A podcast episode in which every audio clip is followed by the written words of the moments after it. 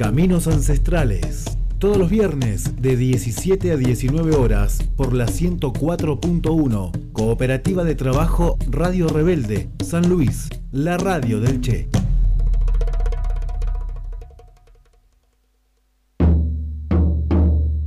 Caminos Ancestrales en la radio del Che.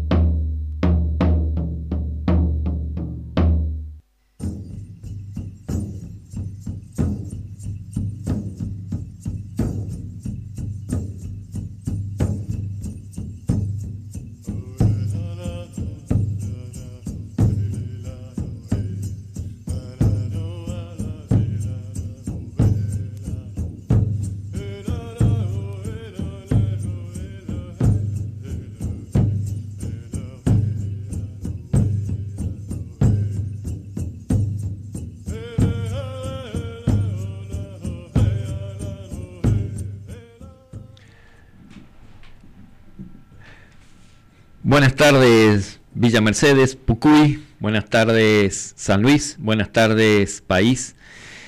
Iniciamos una nueva jornada junto a Caminos Ancestrales, el programa número 18 de esta edición 2022, con bastante material para el programa de hoy. Tenemos la tropa un tanto desmembrada, pero vamos a hacer y sacar el programa adelante. Quien les habla, Sergio Garis, les da las buenas tardes y saludo a mi compañero de trabajo, el operador Nehuen Moreno. Hola Nehuen, ¿cómo estás? Buenas tardes, Sergio. Eh, ¿Cómo estás vos?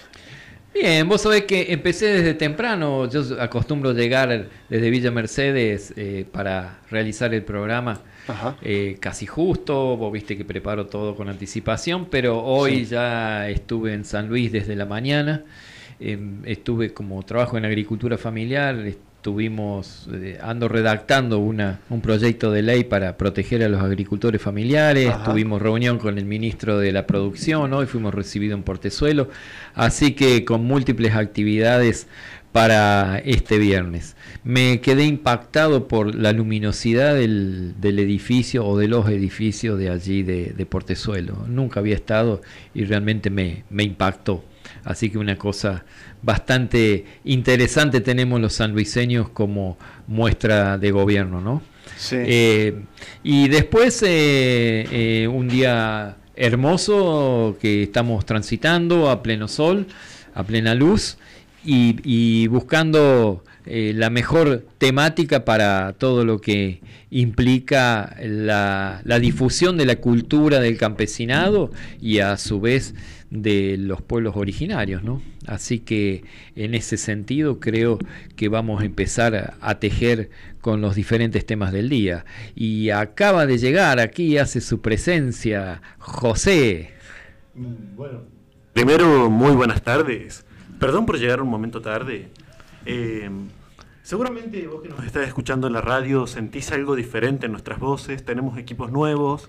Tenemos que acostumbrarnos a los equipos porque una cosa es tener buenos equipos, porque tenemos ahora buenos equipos.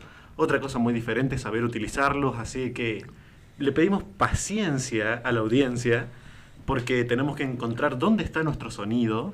Y una vez que vayamos acostumbrándonos a los nuevos equipos, vamos a volver a a la naturalidad que siempre hemos tenido acá en Caminos Ancestrales. Así que, bueno, saludarlos, saludar a la mesa, saludarte a vos, Sergio, a Nehuen, seguramente a Claudia, que o debe estar viniendo, o seguramente nos manda su, su participación a distancia, y, y poco más que eso. Eh, mire, respecto a lo que decía la tecnología, mi abuelo era italiano y decía, lo que Salamanca no da, lo que no, lo que Natura no da, Salamanca no presta. Y a mí no me va a prestar mejor voz, le puedo asegurar. Puedo tener la mejor tecnología, pero no me va a mejorar la voz. Eh, y Claudia, bueno, anda con unos problemas familiares, así que es probable que hoy no la tengamos entre nosotros. Le mandamos un abrazo y un arrope grande desde el grupo de Caminos Ancestrales. Y usted sabe que hay un tema que apareció ayer sobre el final del día que no, a mí me particularmente me preocupa muchísimo y, es eh, nada más ni nada menos que la renuncia de la presidenta del Instituto Nacional de Asuntos Indígenas, Magdalena Odarda. Eh, hay un grupo de, medios de comunicación que lo festeja y la ridiculiza, y hay otro grupo de medios de comunicación, entre los cuales estamos nosotros, eh, que nos preocupa por la acción eh, deliberada, por la acción tomada por, el, por el gobierno, ¿no? Este, nosotros hemos hecho una publicación, yo armé una publicación anoche a última hora, después de leer varios medios, y digo que si bien el comunicado oficial de la vocera presidencial Gabriela Cerruti manifiesta que Magdalena Odarda renunció por motivos personales, como ella misma lo expresa eh, como exfuncionaria en su carta de dimisión, en diferentes medios la interpretación es que se va porque el presidente pidió su renuncia después del conflicto suscitado por el reconocimiento de sitio sagrado al volcán Lanín por parte del intendente de Parques Nacionales. Hoy, hoy viernes, ya no están en sus cargos, ni el intendente de Parques que redactó la resolución, ni la presidenta del Instituto de Asuntos Indígenas Magdalena Odarda, ni su segundo Luis Pilquiam. O sea que es todo eh, un dato, ¿no? La sucederá en el cargo Analia Noriega, una licenciada en trabajo social que participó como testigo en el juicio por la verdad por la masacre de Napalpí. Alicia Noriega es coordinadora en la actualidad, es coordinadora nacional del programa de relevamiento territorial por la ley 26160 y es colaboradora de la Fundación Napalpí. Ella estuvo en la segunda audiencia que nosotros hemos reproducido acá y ha trabajado nada más ni nada menos junto al historiador Juan Chico, que eh, iba a ser uno de los principales testigos que iba a tener la causa del juicio por la verdad por la masacre de Napalpí, pero falleció víctima de COVID antes del juicio. ¿Qué quiere que les diga? El gobierno nacional de esta forma marca cuál es su posición respecto de los pueblos originarios y los derechos que está dispuesto a reconocer y cuáles no. Para mí eso queda más que claro.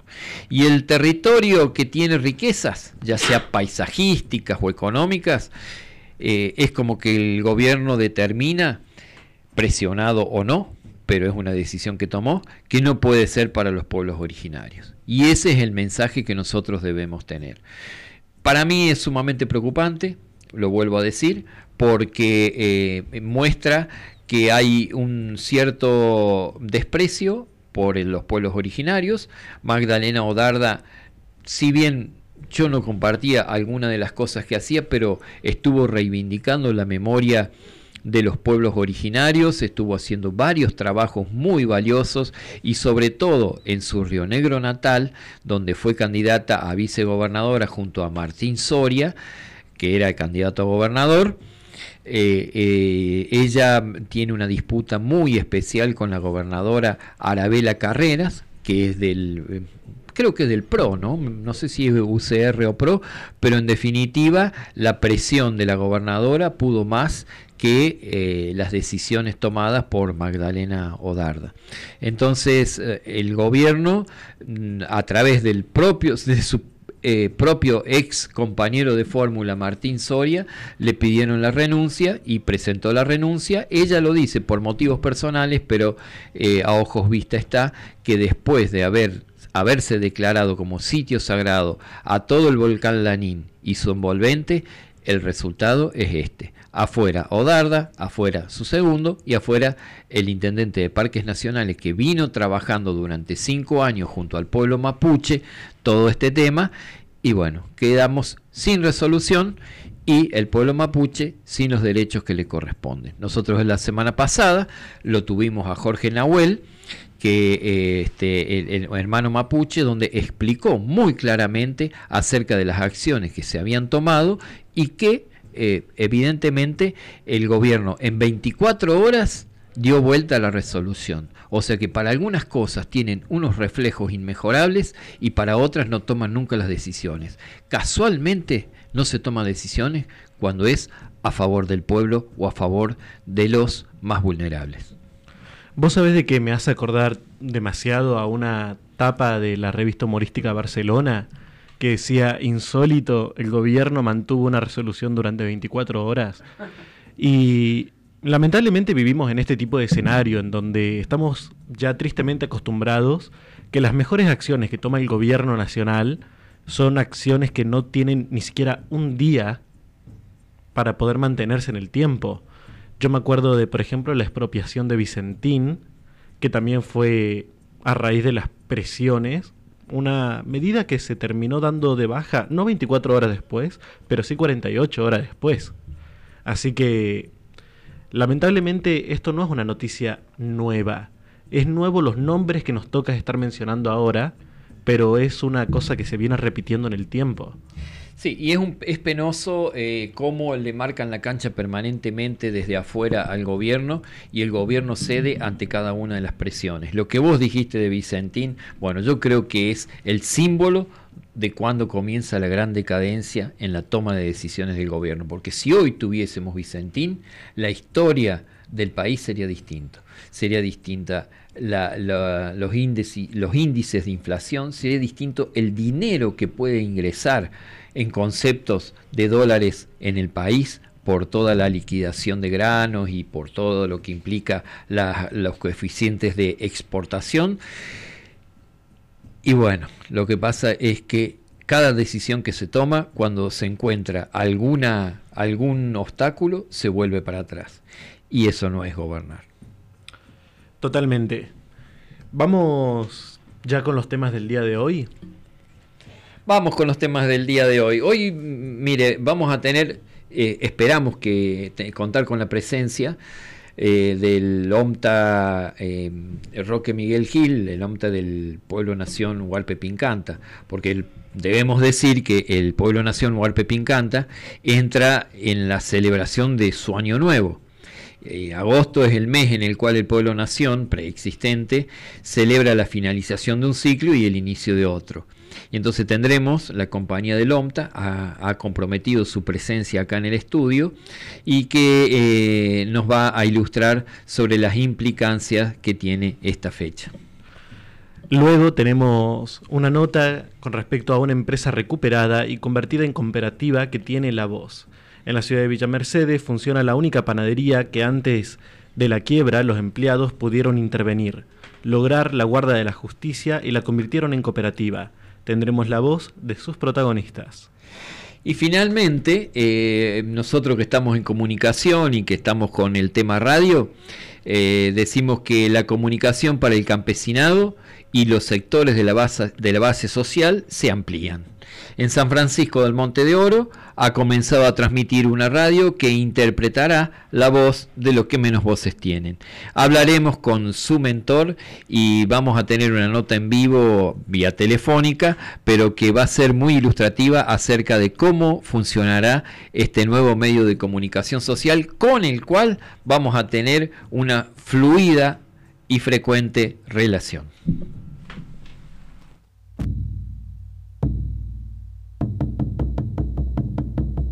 Voces que tejen la trama de la vida junto con caminos ancestrales.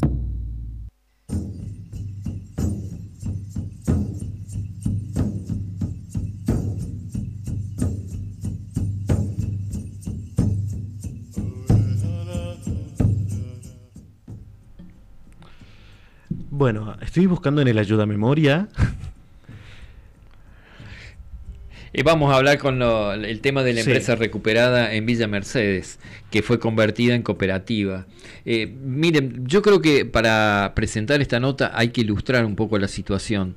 Esto se dio en plena pandemia con una panadería de ahí de Villa Mercedes llamada Las Camelias, que eh, era caracterizada porque tenía, atendía las 24 horas del día, porque tenía productos muy buenos, pero a su vez tenía una fama de eh, maltrato con sus empleados. En reiteradas ocasiones fueron objetos de pintada, fueron objetos de, eh, de, repudio por parte de un sector de la sociedad de Villa Mercedes debido al maltrato dispensado hacia los propios empleados. Inclusive hubo varias situaciones enojosas dentro del propio eh, local de ventas. ¿Qué ocurrió? Que en determinado momento no, bueno, no se pagaba, no se cumplía con nada y en plena pandemia los trabajadores decidieron tomar, como se dice en la jerga común, el toro por las astas, eh, se sublevaron y formaron eh, una cooperativa para seguir tramitándola. Nosotros estuvimos charlando con dos eh, de ellos, con Gabriela y con Marcos, que nos ilustraron acerca de cómo, eh, de cómo ellos se formaron en cooperativa, cómo están funcionando en este momento. Y la nota tiene un final muy emotivo por parte de Marcos porque eh, es una persona que hace más de 10 años que está trabajando en el lugar y lo siente como propio. Los invito a que lo escuchemos y después seguimos charlando y reflexionando ser más precisa, el día 20 de julio, luego de más de una década de atropellos por parte de la patronal, en forma unida, todas las compañeras y los compañeros decidimos decir basta.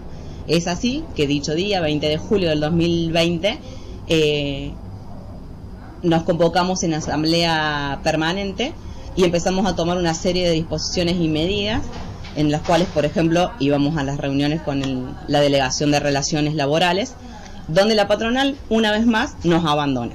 Entonces en ese momento nosotros comenzamos a hablar de qué forma de organización deberíamos de tener a continuación, teniendo en cuenta que pudimos visualizar que ningún patrón nos iba a volver a querer a nosotros. Entonces no tuvimos otra opción más que mirar y replantearnos y empezamos a hablar sobre el cooperativismo. Esa era la organización que a nosotros nos iba a permitir poder continuar en unidad, resguardando nuestra fuente de, de trabajo. Y es así que nos metimos en el mundo del cooperativismo, empezamos a indagarnos, pudimos tener inmediatamente contactos con el INAES y armamos nuestro estatuto, continuaron las asambleas, elegimos a nuestra mesa directiva y hoy en día podemos decir que hemos avanzado realmente eh, mucho más en la forma simbólica de lo que nosotros comprendemos cómo debemos actuar como cooperativistas, ¿no? Es muy distinto trabajar eh, bajo la forma de un trabajador y el patrón. Nosotros hoy hablamos con todas nuestras compañeras y compañeros, somos socios, bueno, ¿y qué significa eso también para nosotros? Y la responsabilidad que tenemos ante la sociedad de dar el ejemplo sobre todo a las y los trabajadores, que en unidad se puede y existe otra forma de organización, que es el cooperativismo. Además, e, eso implicó para ustedes un cambio de rol bastante grande porque de ser patrón empleado pasan a tener todo la misma responsabilidad. Y esa asunción del rol fue difícil o hay gente que se siente se sigue sintiendo empleada todavía continúa. Yo creo que sí hemos avanzado mucho luego de dos años en esa subjetividad particular en cada uno de nosotros. Pero eh, es un día a día, ¿no?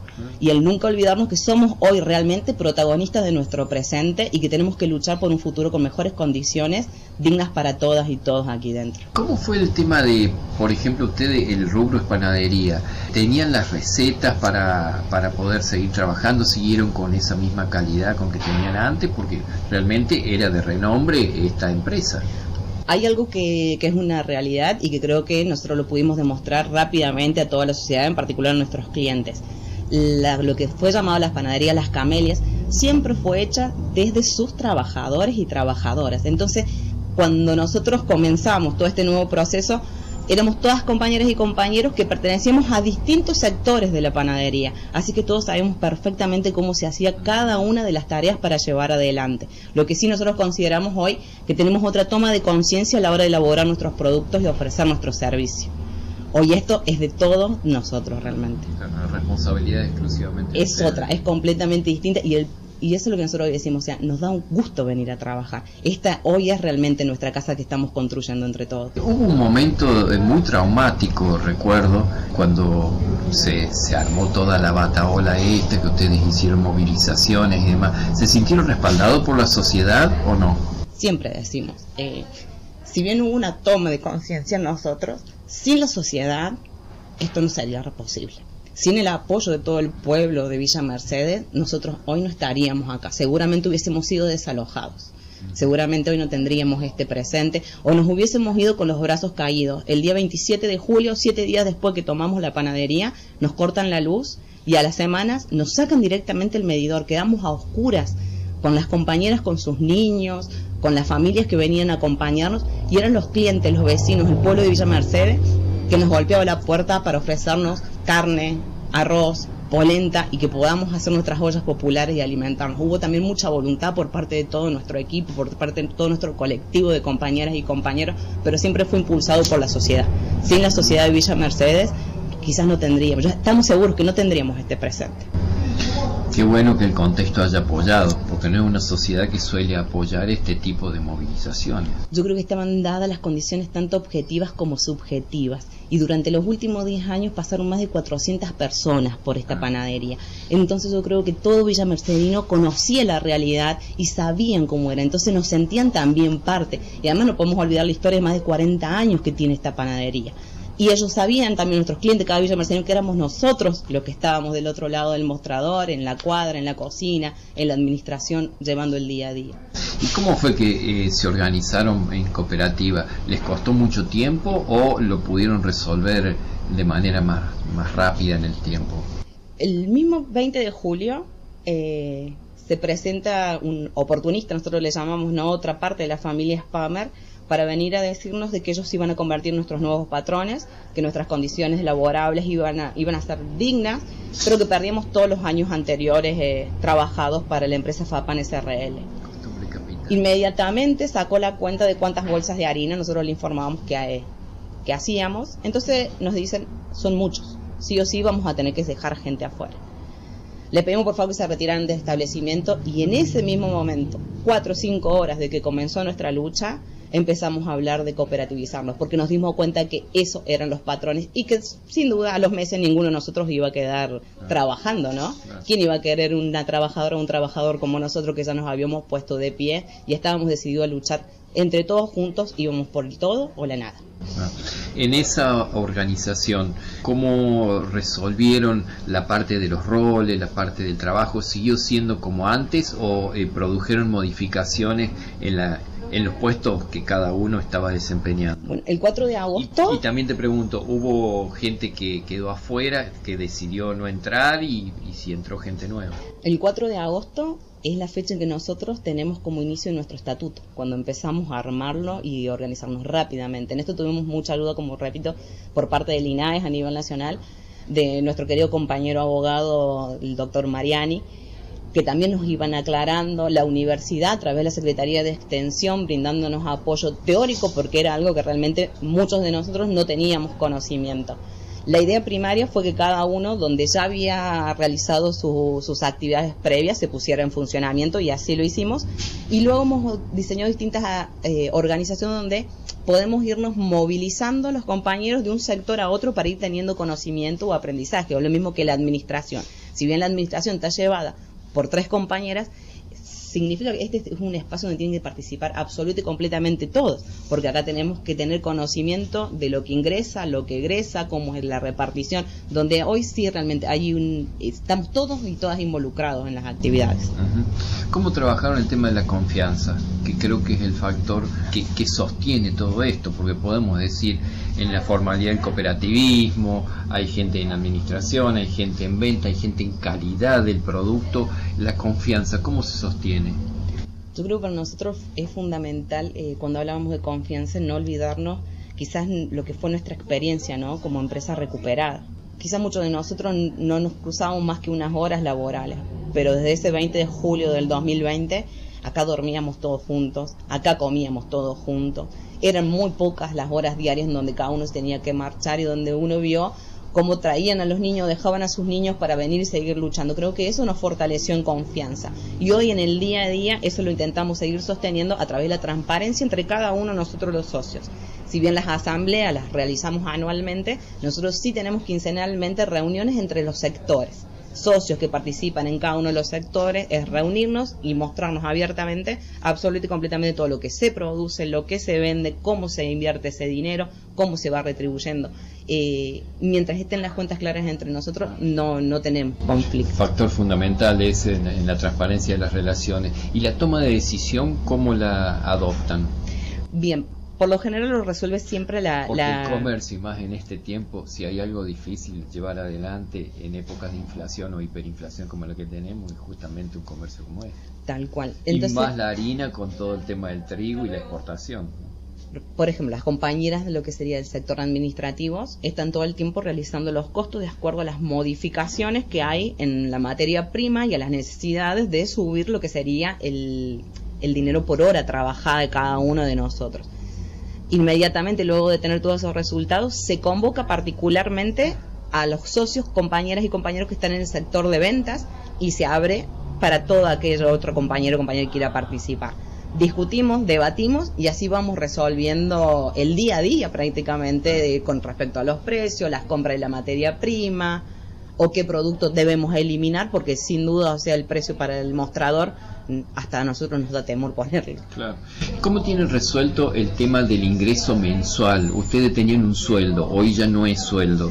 ¿No? Es un retiro a cuenta de lo que sea. Eh, ¿Cómo hacen para ponerse de acuerdo en la paritaria propia que tienen con ustedes mismos, no? Bien, eso nosotros igualmente nos seguimos guiando por la escala de, de, nuestro sector, que es el sector panadero. Consideramos que es una de las escalas más bajas, igual de las y los trabajadores del país. Entonces siempre pretendemos estar por encima. Nosotros hemos logrado, como somos muchos y cada vez somos más realmente, o sea, abrimos más nuestras puertas, hoy somos en total 27 familias que viven de la cooperativa. Fuimos 21 hace dos años y somos 27. Lo que realizamos es un conteo semanal nosotros del dinero que nos encontramos, cuánto es el dinero que tenemos que destinar hacia impuestos, pagos fijos, pago de materia prima el resto del dinero se va a dividir de acuerdo a la cantidad de horas trabajadas por las y los 27 compañeros trabajadores. Entonces ahí sacamos nuestro precio ahora, que siempre tiene que estar por encima del salario que se abonan en las distintas panaderías de la, de la ciudad. ¿Cuál es el aspecto más difícil de eh, comprender o de alinear en todo esto? El que es de todo esto. Yo creo que por más que por momentos lo tenemos todo muy entendible, el día a día a veces te devora y se te olvida que esto es tu responsabilidad, que esto es tuyo hasta que la justicia nos diga lo contrario. Pero nosotros vamos a pelear hasta la última. Sentimos esa responsabilidad quizás o hacer el clic con otro compañero, decir, hoy es nuestro y hoy tenemos que definirlo, cuidarlo, respetarlo. Y quizás también esto de mm, tener nuevos compañeros trabajadores, ¿no? Ahí sí también se nos abre a nosotros una discusión de la igualdad, del respeto, de la solidaridad para con el otro. ¿Cómo resuelven ese tema entre los nuevos y los viejos? Porque eh, generalmente es fuente de conflicto todo eso. Tal cual, todavía por suerte no hemos llegado a ese conflicto, ¿no? Hasta hoy tenemos oh, las mismas condiciones, por ejemplo, eh, de salarios. Es, El salario de ellos es lo mismo que nuestros retiros que hacemos. Consideramos que vale lo mismo la hora de ellos que la hora, la hora nuestra. Veremos qué pasa con el excedente a fin de año y la resolución que tomamos los socios, que siempre la idea es ir creciendo con respecto a la maquinaria, por ejemplo, que podemos conseguir. Tenemos el sueño de tener un, un terreno por el día de mañana que uno no, no, sabemos realmente cuántos años podremos explotar el lugar o cómo terminará todo esto. Claro, eh, te iba a preguntar eso, ¿cómo está el tema ante la justicia?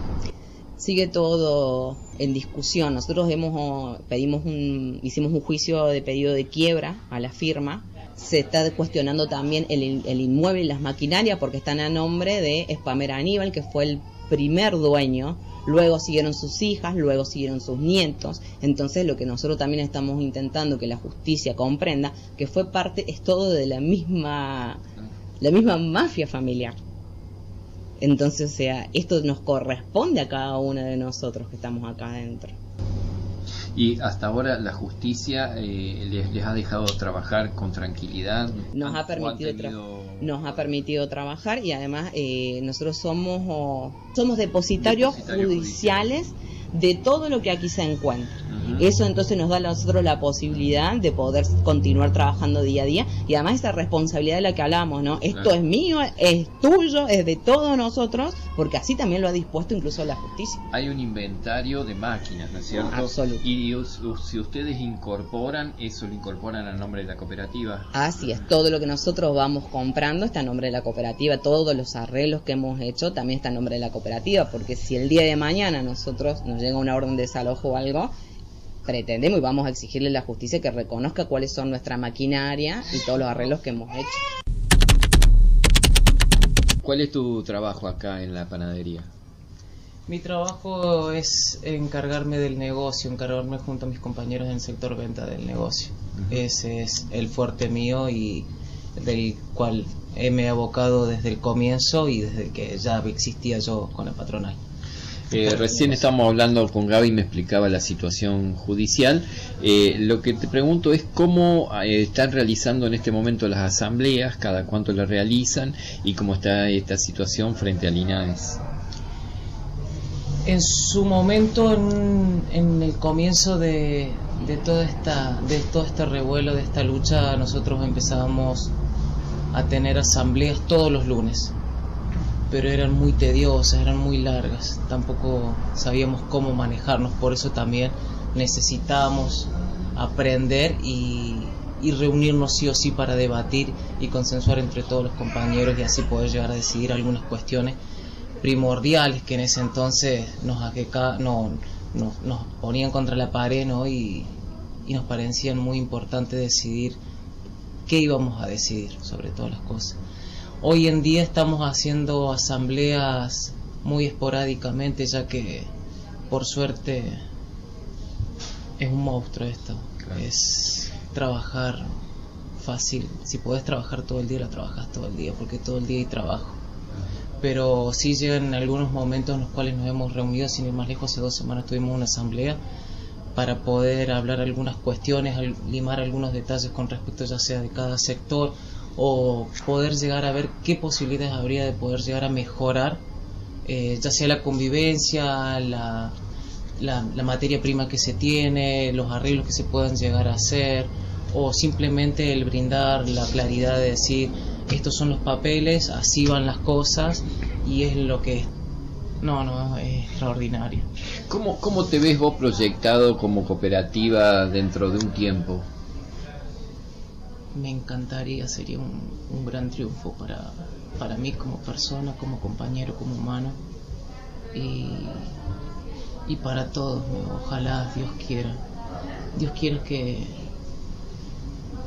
que no perdamos gente en el camino de ahora en adelante y que al contrario, que se sume gente que empatice con nosotros, nos ayude a crecer y ojalá en algún tiempo nosotros pertenecemos a un rubro tan importante como es la comida. Nosotros no vendemos indumentaria textil, algo que no sea esencial, que si una remera no te la puedes comprar hoy o no cambias del auto, no pasa nada.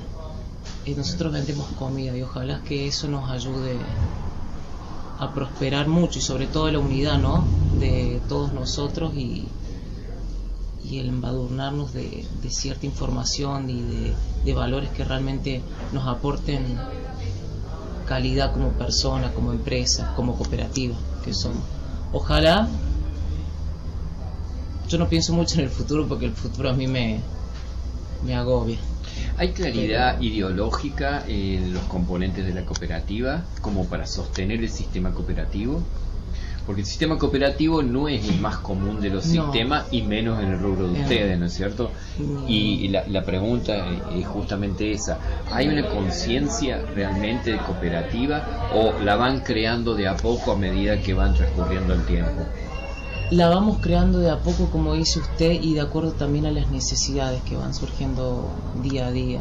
Este, esto de, de que no se nos escape nada eh, nos aleja de muchas cosas. A veces, sin ir más lejos, la semana pasada nos encontramos con que muchos, muchas entidades, muchas asociaciones iban a, festejar el Día de la Niñez y nosotros dijimos, no, no, no, no podemos no participar no, o que se nos escape algo así. Nosotros debemos y, debemos a la sociedad sobre todas las cosas. Eh, el mismo que nos dieron cuando nosotros más lo necesitábamos y el apoyo que nosotros lo necesitábamos. Es por eso que se trata de, de articular con la mayor parte posible de todo aquel que necesite para poder ayudarlo. ¿Querés dar algún mensaje general a la, sociedad o algo por el estilo? Si no... Gracias, lo que siempre he dicho a lo largo de estos dos años.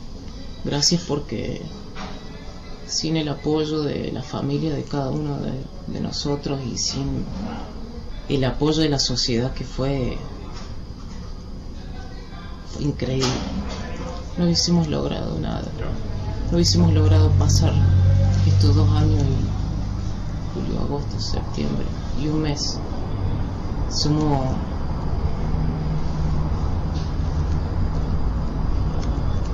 somos historia, sinceramente, porque haber batallado lo que se batalló, vivir lo que se vivió y lo que se vive acá adentro,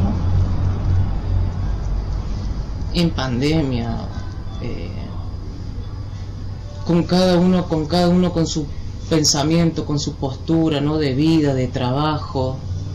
Eh, éramos compañeros hace 10 años, pero nos desconocíamos. Y, y todo eso es... La realidad lo puso en un escenario completamente distinto. Diferente, totalmente diferente. Es increíble lo que ha sido. Eh, a mí un día me dijeron, esto no es para cagones. Y es así. Te enfrentas a todo. Hasta lo peor de todo, a uno mismo. Para poder luchar y sobre todo hoy en día no eh, mantenerse sobre todas las cosas porque vivir. vivir hoy en día es un desafío y hacer que esto funcione es un desafío pero es un motor a la vez.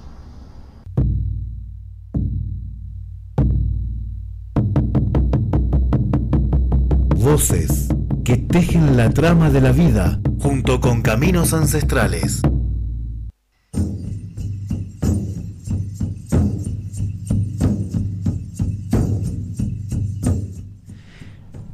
Notable y conmovedora, conmovedor el final de la nota, ¿no? De cómo en el caso de Gabriela, eh, desde una racionalidad mucho más clara, explicando todos los movimientos, explicando todas las eh, vicisitudes por las cuales estuvieron circulando en la pequeña historia que están, eh, que estuvieron mm, transitando en, todo este tiempo.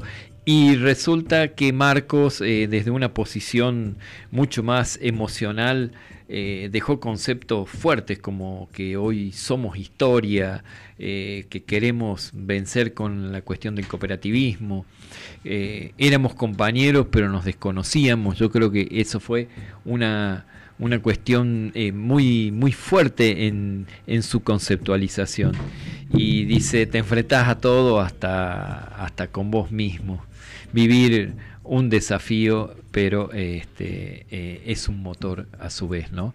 Yo creo que esto es un ejemplo, lo que nos están dando los compañeros de la cooperativa 20 de julio de la ciudad de Villa Mercedes, si no me equivoco, es la única em, empresa, la única panadería o, comercio de este tipo recuperada, convertido en cooperativa.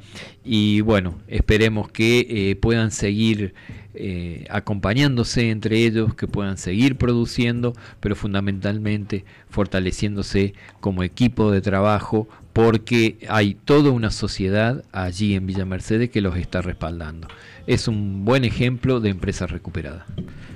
Quiero hacer un poco de hincapié en el número que mencionaron, este número 400. Es un número maravilloso, 400 empleados en 10 años. Nos hablan de una situación laboral cuando todavía existía la patronal de las camelias, que es vergonzosa, pero que no es de extrañar a quienes hemos trabajado en el rubro de la, de la ganadería, de lo que es la cafetería, la panadería. La idea de que te toman como franquero, que te toman durante dos o tres meses, pero después ya no continúas trabajando. Así que estos 400, que puede parecer un número muy grande cuando uno no está metido dentro de este, de este contexto, es un número que tristemente refleja la realidad de la mayoría de las cafeterías y panaderías de la provincia de San Luis donde si vos empezás a trabajar en una cafetería, en una panadería, sabes de que estás ahí por un tiempo limitado. Las patronales no suelen apreciar el trabajo de los trabajadores. Así que celebramos esta, esta recuperación de esta planta y celebramos que ya no estén estas puertas giratorias de personas que se ilusionan con tener un trabajo y que luego se chocan con la realidad de que la gente no quiere darle trabajo a los trabajadores únicamente quieren acumular más riqueza. A mí me parece una locura eso de los 400 personas que decía que pasaron en ese lapso. En este tiempo de pandemia, cuando ellos se hicieron cargo, fueron 21 familias y hoy ya son 27 familias, que enfrentan un nuevo desafío, es cómo incorporan a los nuevos, pero eh, es, es otra, otra cuestión, no es lo mismo incorporar que despedir. Totalmente. Para ir finalizando este primer bloque, tenemos una noticia corta y luego ya a partir del segundo bloque la vamos a saludar. Acaba de entrar al estudio nuestra camarada, nuestra compañera Claudia San Martín, así que ya está todo el equipo completo de Caminos Ancestrales. Ya vamos a hablar con ella. Porque todavía no le damos micrófonos porque somos malas personas. Eh, tengo una noticia corta que es del comunicadores indígenas realizan recomendaciones a la Defensoría del Público de Servicios de Comunicación Audiovisual. Comunicadoras y comunicadores indígenas de Jujuy, Entre Ríos, Mendoza y Buenos Aires participaron de una reunión convocada por la Defensoría del Público de Servicios de Comunicación Audiovisual a realizarse los días 18 y 19 de agosto en el espacio Memoria y Derechos Humanos ex ESMA de Capital Federal. El organismo que conduce la periodista y escritora Miriam Liliana Lewin inició una serie de consultas a organizaciones de comunicación indígena, organizaciones políticas indígenas y miembros del Consejo de Participación Indígena, CPI, durante los meses de noviembre de 2021 y abril de 2022, para la elaboración de recomendaciones destinadas a los medios de comunicación audiovisual del país como parte de la tarea que la Ley de Servicio de Comunicación Audiovisual número 26.522 establece para este organismo. Este encuentro presencial será la última instancia de consulta para culminar la redacción de las recomendaciones para el tratamiento mediático relacionado a los pueblos originarios. La Defensoría del Público para este encuentro cuenta con la colaboración del Instituto Nacional de Asuntos Indígenas, el INAI, y para este encuentro las comunicadoras y comunicadores han trabajado sobre un borrador que recoge las sugerencias realizadas en los meses de noviembre de 2021, abril de 2022, por lo que llevan su labor preparada para dar el debate a los equipos técnicos de la Defensoría y del INAI.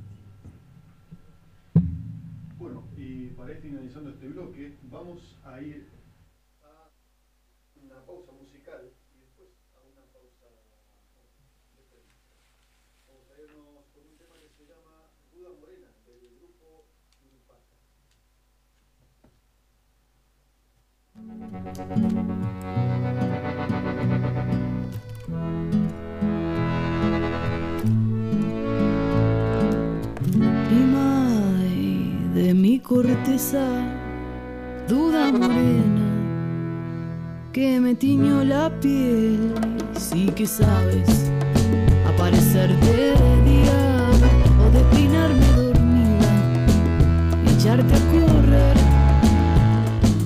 Mira cantor, mira corazón, dime pedazo de canción a medias, ¿de dónde llega?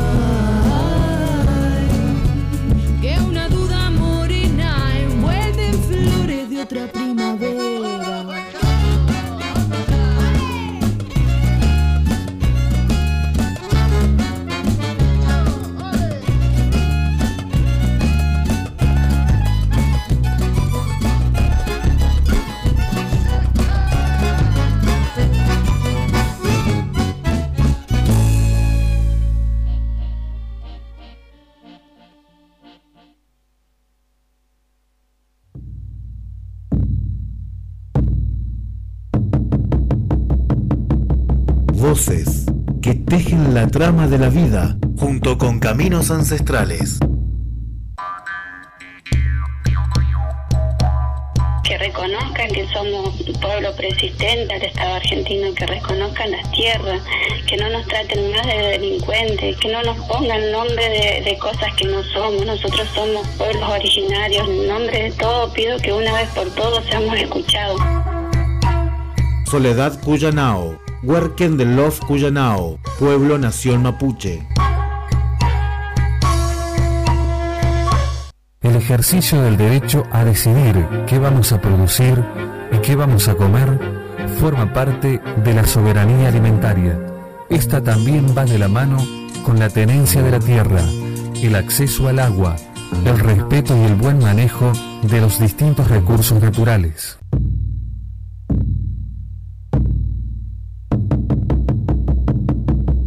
Voces que tejen la trama de la vida junto con caminos ancestrales. El pueblo tiene que tener la decisión de defender lo que es de uno. el 50% de la Argentina está en la pobreza eh, y somos pobres porque eh, tenemos que entrar a cambiar el, rumbo.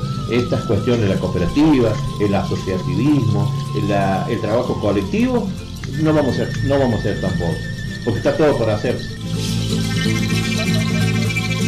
Fabio Lucero, presidente de la Cooperativa de Trabajo Agroindustrial Tilizarao, limitada, de la provincia de San Luis.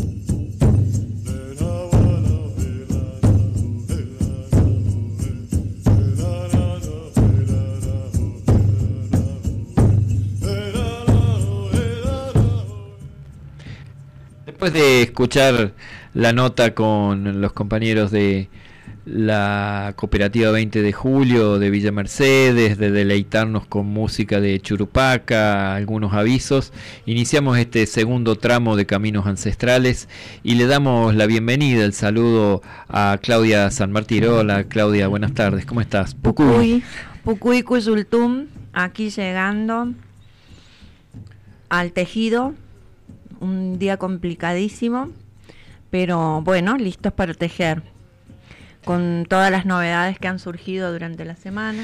Vos sabés que estábamos hablando al principio del programa eh, y eh, no estabas, me interesa eh, tu, tu, reflexión acerca de la renuncia de la presidenta del INAI, Magdalena Odarda, y, las, y su sustitución. Pero yo creo que lo fuerte en todo esto es justamente la renuncia de ellas y en los términos que se da el pedido de renuncia. Bueno, sí. digamos que la defensa de, del volcán Lanín fue decisivo en, fue decisiva en esta salida. Eh, evidentemente, Odarda no estuvo a la altura de, de la pelea, que fue una pelea por el poder, y sobre todo porque su descargo fue un descargo fuerte, que no solamente comprometió su puesto, sino también el de el intendente de parques que había firmado la resolución autorizando la declaración de sitio sagrado. El reemplazo por una de las protagonistas de la masacre de Napalpi, por la memoria, la verdad y la justicia de ese episodio, eh, parecería auspicioso, aunque mm, creemos que más auspicioso sería que ese lugar lo ocupara un hermano o una hermana de los pueblos originarios.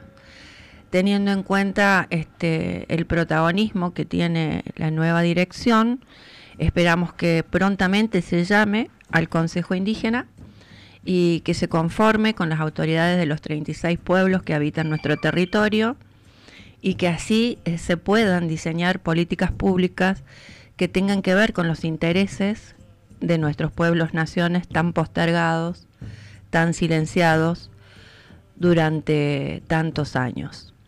Así que mm, el mensaje para el INAI, el, Instituto Nacional eh, Indígena Argentino, es hoy un llamadito a las autoridades de los 36 pueblos para conformar el Consejo Indígena, que es el que debería dirigir la repartición para que las políticas públicas tengan que ver con lo que nuestros pueblos naciones necesitan, que son muchas cosas para trabajar, no es solamente lo legal, ¿no? Eh, nosotros en este programa hemos hecho recorridos y hemos escuchado eh, posicionamientos a favor y en contra de la gestión que hizo Magdalena Odarda eh, al frente de la institución.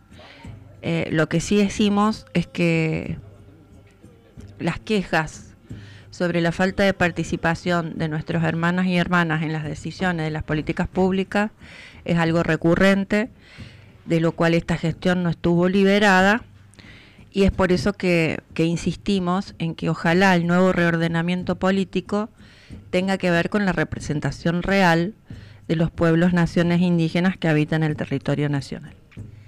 aunque la, eh, la, persona que lo va a sustituir es justamente eh, una de las hermanas que estuvo en el juicio por la verdad, eh, es la que ha sido designada en este momento. Lo que pasa es que no sé si pertenece a alguna de a alguno de los pueblos originarios. Eso no, lo, que decimos es que está muy bien este, la nueva designación que nos da esperanza porque bueno se llevó adelante con su con su colaboración digamos el, el juicio por la memoria y la justicia en Amalpi que era uno de los reclamos que nuestros pueblos naciones tenían muy postergados pero sigue siendo una individualidad.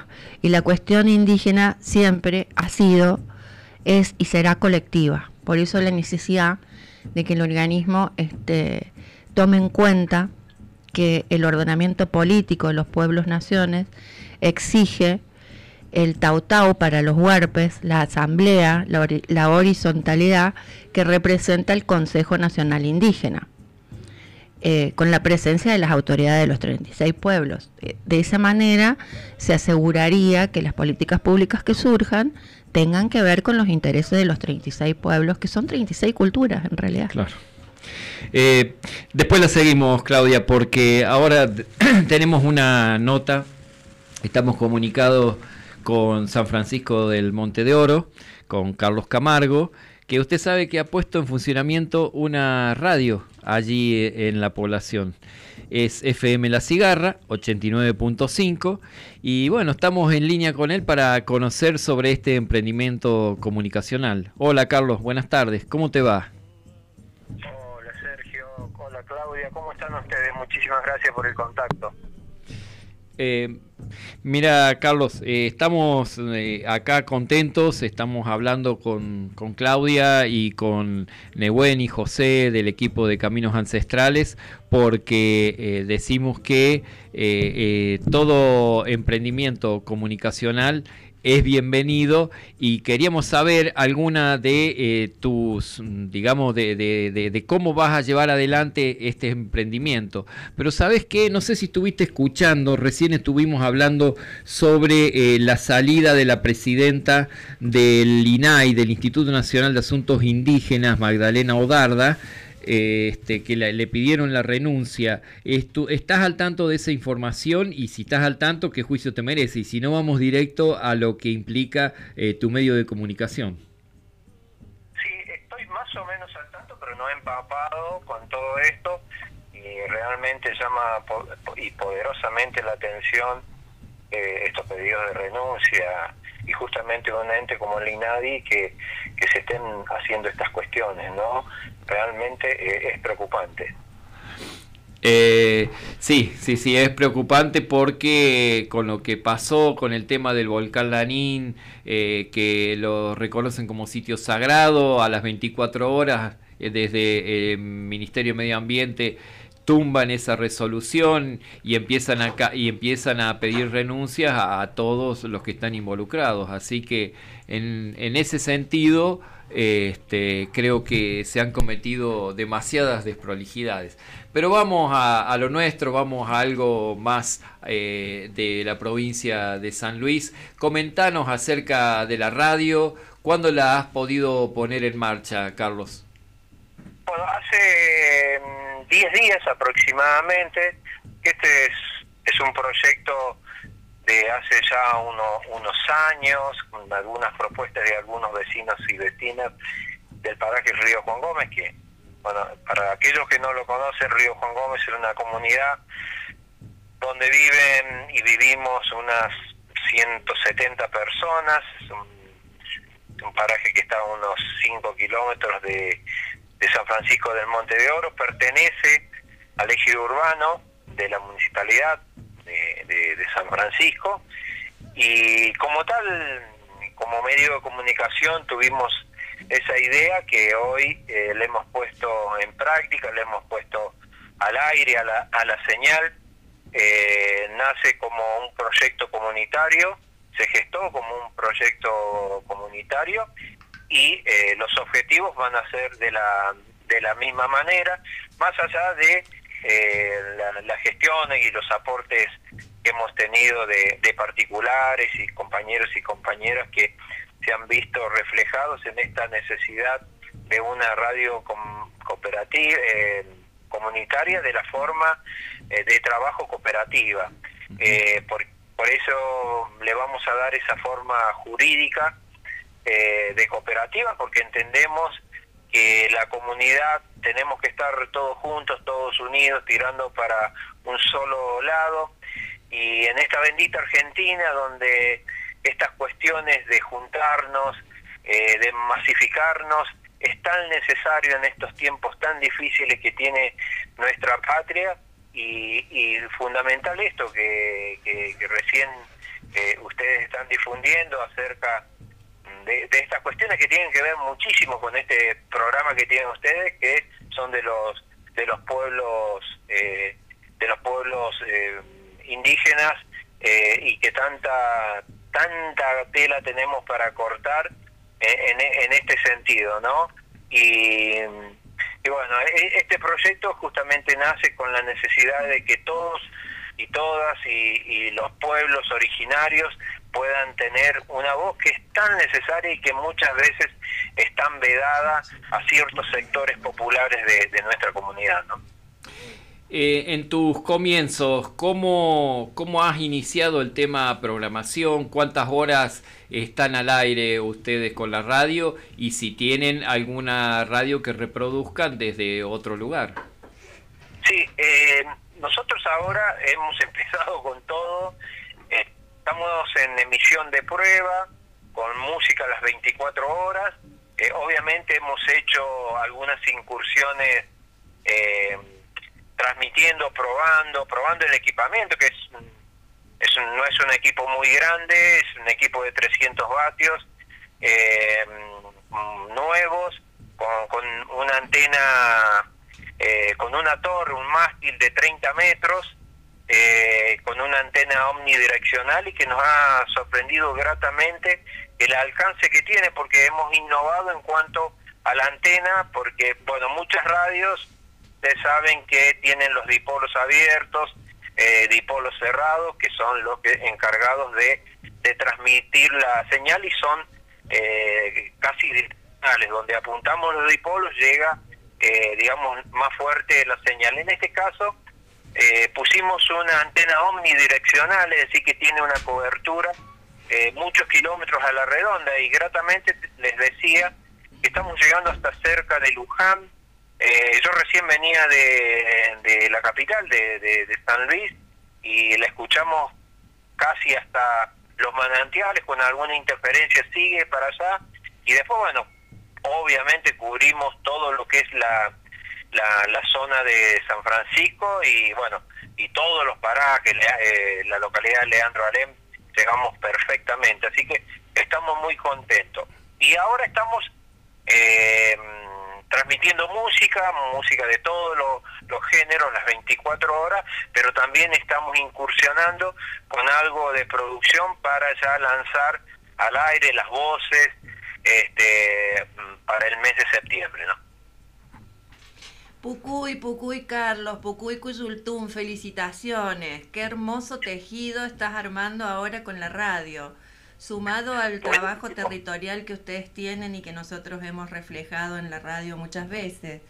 Eh, ¿Qué se proponen hacer en materia de comunicación? ¿Va a ser una radio de servicio? ¿Va a ser una radio que refleje actualidad? ¿Cómo lo están pensando?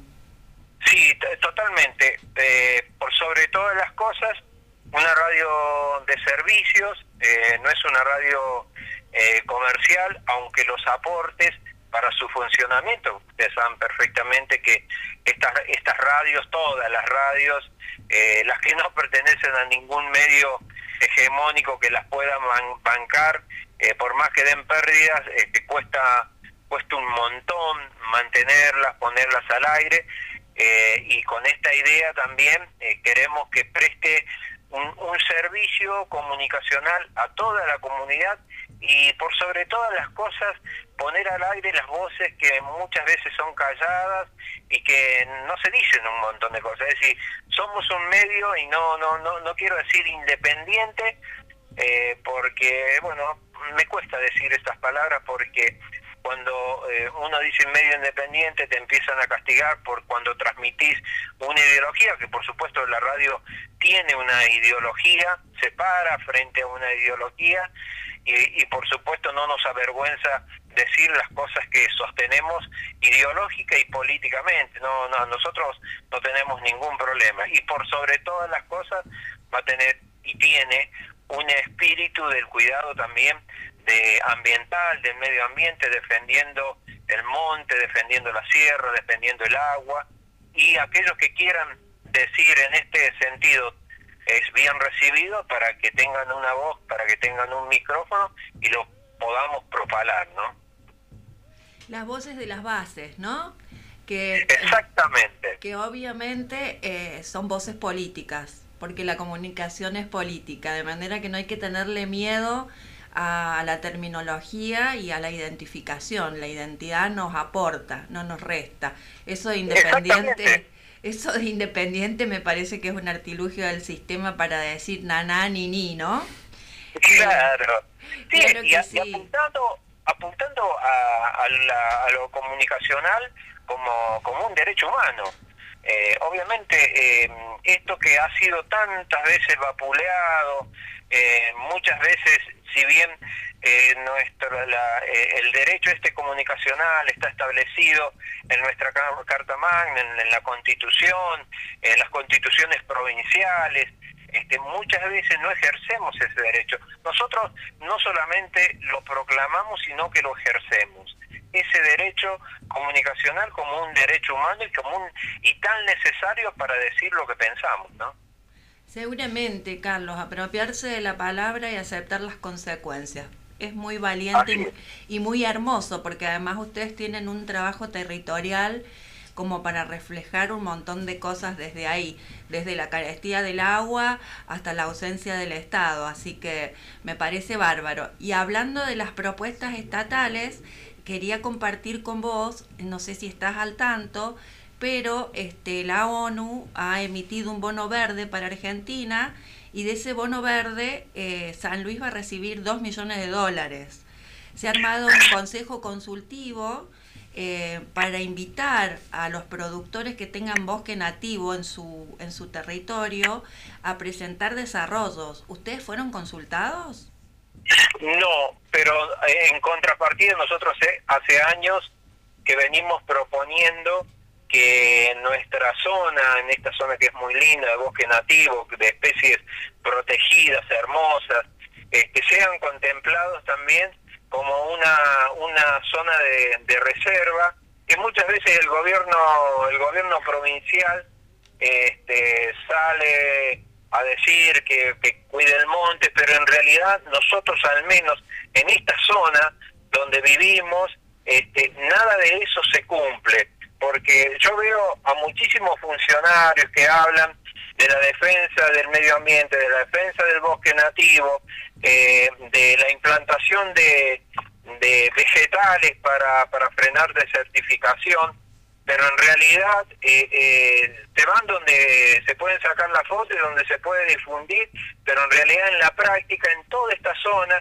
no se hacen los cortafuegos. Nosotros hemos tenido muchísimos episodios de siniestros e incendios donde se nos han quemado eh, cientos de hectáreas de, bosque nativo con pérdidas materiales eh, de nuestra propiedad, con pérdidas de colmenas, con pérdidas de, electricidad, de, de, paneles solares y un montón de cosas y, que siempre hemos pedido que nos hagan cortafuegos, que, que, incluso que San Luis Solidario y todas estas, eh, los bomberos, que son los únicos que a veces vienen a, apagar los fuegos cuando ya se han prendido en gran cantidad, no hemos tenido ese reflejo de que tanto dice la provincia que se hace eh, y justamente nosotros con la radio queremos hacer queremos ser la voz de que estas cosas se puedan realizar y estos dos millones de pesos que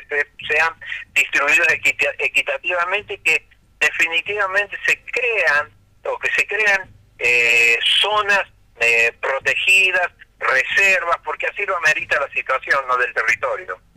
Mira, Carlos, si de si de esperanza eh, de reparto equitativo estás hablando, si trabajan como con la ley de bosque se ha trabajado en esta provincia, creo que eh, te tiro abajo tus esperanzas, porque en la, ahí cerca de ustedes, en la zona de Quines, era todo eh, por la ley de bosques, debemos decir que cuando estaba pintado el mapa de verde es que se podía este, desmontar.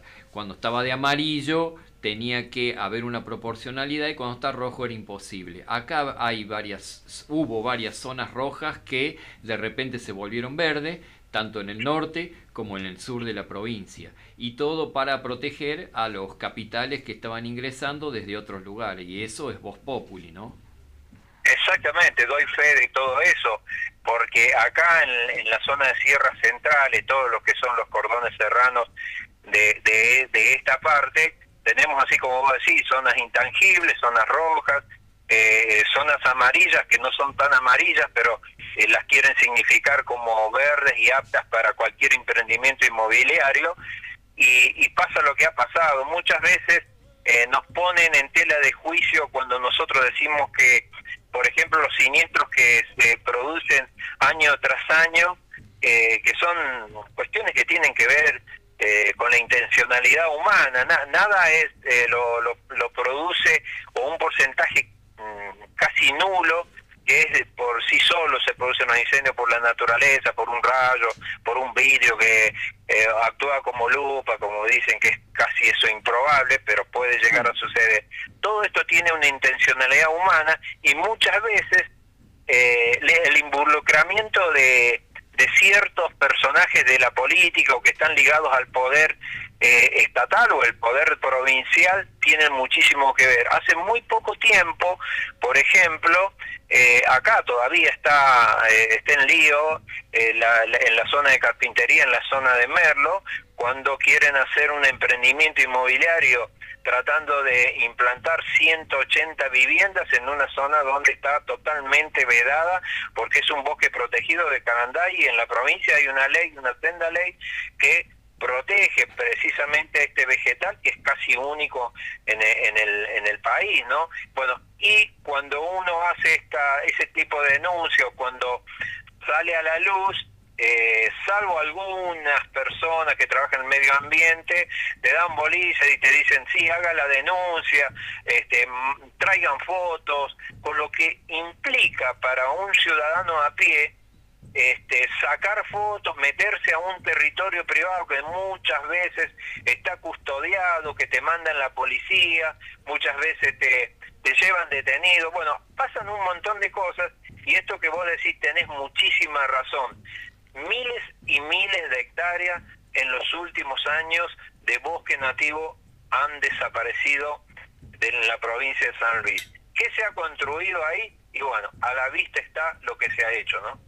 Sí, y además este, se siguen haciendo emprendimientos inmobiliarios y se siguen transgrediendo las normas. Inclusive, inclusive eh, se utiliza un método coercitivo como de hacer los loteos, de vender los lotes sin luz, sin ningún tipo de servicio y después mandan a presionar a la gente a la que le vendieron los lotes, los mandan a presionar a los municipios para que le provean de los servicios necesarios cuando ese loteo tendría que ser una, un ida y vuelta si es un emprendimiento privado, aceptado ante todo por el Estado y después para poder poner en marcha un proceso de urbanización como corresponde y no a través de la, de la medida coercitiva de la presión social de determinados sectores que sabemos que justamente los que pueden eh, acceder a, ese tipo de terrenos y, y de eh, y, de urbanizaciones especiales eh, son aquellos que tienen más poder adquisitivo y más poder de presión. Absolutamente, y nosotros desde un medio de comunicación venimos a poner ese granito de arena comunicacional, porque convengamos, Claudia, convengamos, Sergio, que los medios eh, no se ocupan de esto el tema, salvo por ahí nos llaman, salvo por ahí nos dicen, sí, podía ser, eh, nos llaman en horarios donde hay poca audiencia, eh, y bueno, hay un montón de cuestiones. Nosotros no vamos a hacer ni la revolución, ni vamos a dar vuelta lo comunicacional como está establecido, porque sabemos que la hegemonía comunicacional en nuestro país es increíble, donde unos pocos medios manejan todo y eh, los medios, tanto cooperativos como comunitarios y aquellos que hacen un esfuerzo terrible por subsistir, solamente llegamos a una fracción muy poca de, la comunidad. Por eso queremos sumarnos a esas voces que eh, queremos decir lo que pensamos, queremos defender lo que, lo que cuidamos y bueno, eso es lo que pretendemos ser como un medio comunicacional, ¿no? Eh, yo creo que eh, podemos empezar a, tejer en conjunto, Carlos.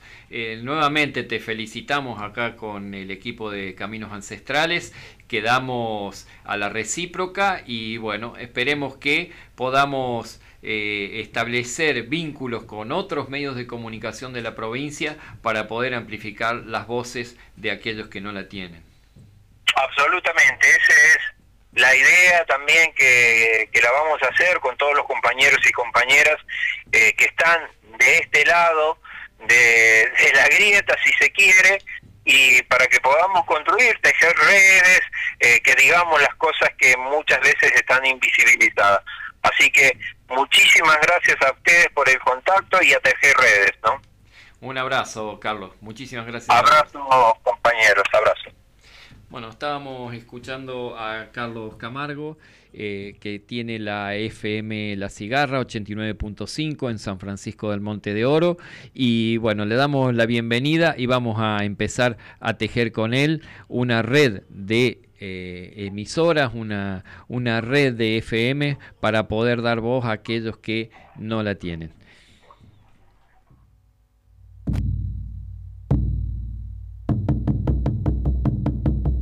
Voces que tejen la trama de la vida junto con caminos ancestrales.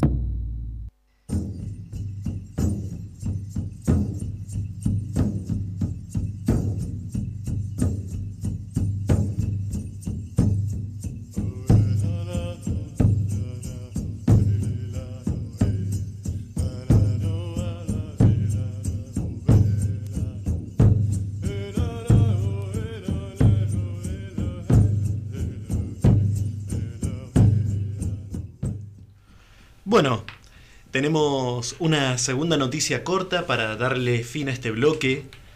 Tejer redes para romper el cerco. Con los objetivos de continuar tejiendo redes, fortalecer la comunicación regional, con voces desde los territorios y romper el cerco mediático que construyen los poderes políticos y económicos, medios alternativos de comunicación de todo el país se reunieron en Rosario. La radio de la Asamblea del Algarrobo de Catamarca dijo presente. El plenario fue organizado por la Red Nacional de Medios Alternativos, la RNMA, y se realizó el 13 y el 14 de agosto en La Casita, un espacio recuperado para la memoria sede también de la radio popular Che Guevara. Del encuentro participaron diferentes colectivos provenientes de varios puntos del país, que conversaron y debatieron en torno a diversos ejes que interpelan para pensar, repensar y sentir pensar la comunicación en y desde los territorios. Allí pudimos compartir nuestra experiencia como radio comunitaria, portavoz de nuestra asamblea, dijeron desde el Algarrobo. Bueno, después de esta noticia vamos a irnos a la con un tema musical se llama Mama Naturaleza de Orellana Luca y Natalie Monte. Lo escuchamos.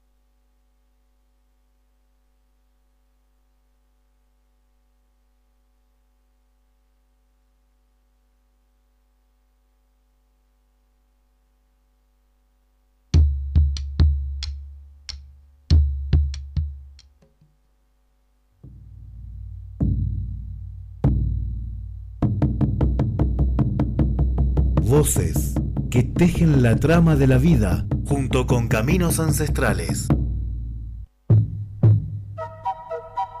Pukuya mitayam ñanyeru pincanta. Las prácticas ancestrales constituyen una forma distinta de buen vivir, de alimentación sana, de cuidado del ambiente y de crear conciencia en la sociedad sobre cómo una comida es saludable, es medicina, es cultura, es protección ambiental, es desarrollo económico y forma parte de un camino de vivencialidad indígena.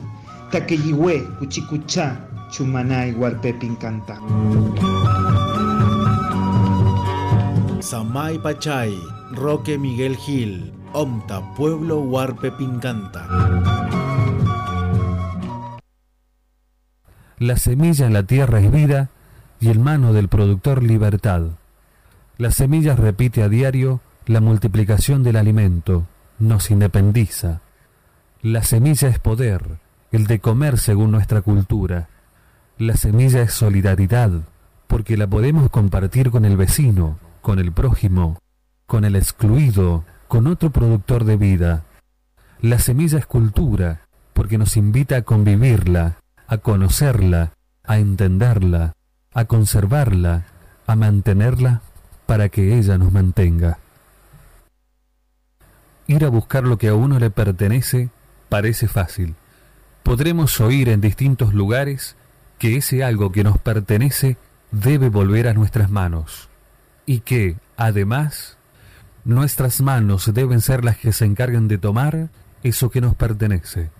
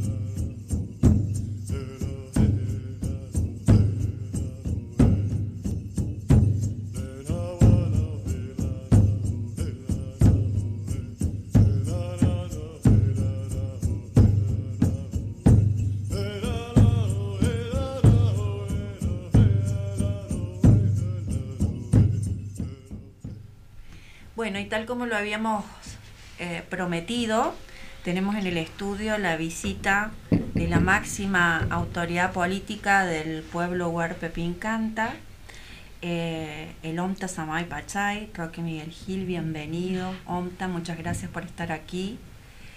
Eh, porque se aproxima una fecha que es muy importante para nuestro pueblo nación, que es su año nuevo, y entonces vamos a tener este, una larga charla con el OMTA, que además hace mucho que no viene, de manera que celebramos tenerlo con nosotros, tener su energía, tener su mirada, su visión y este anuncio hermoso de un año muy especial. Pucuy. Pucuy, OMTA, buenas tardes.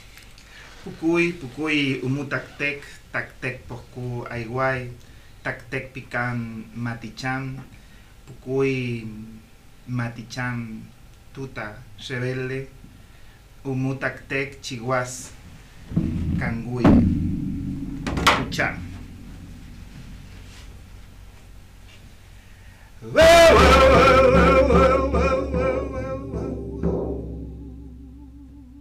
Quite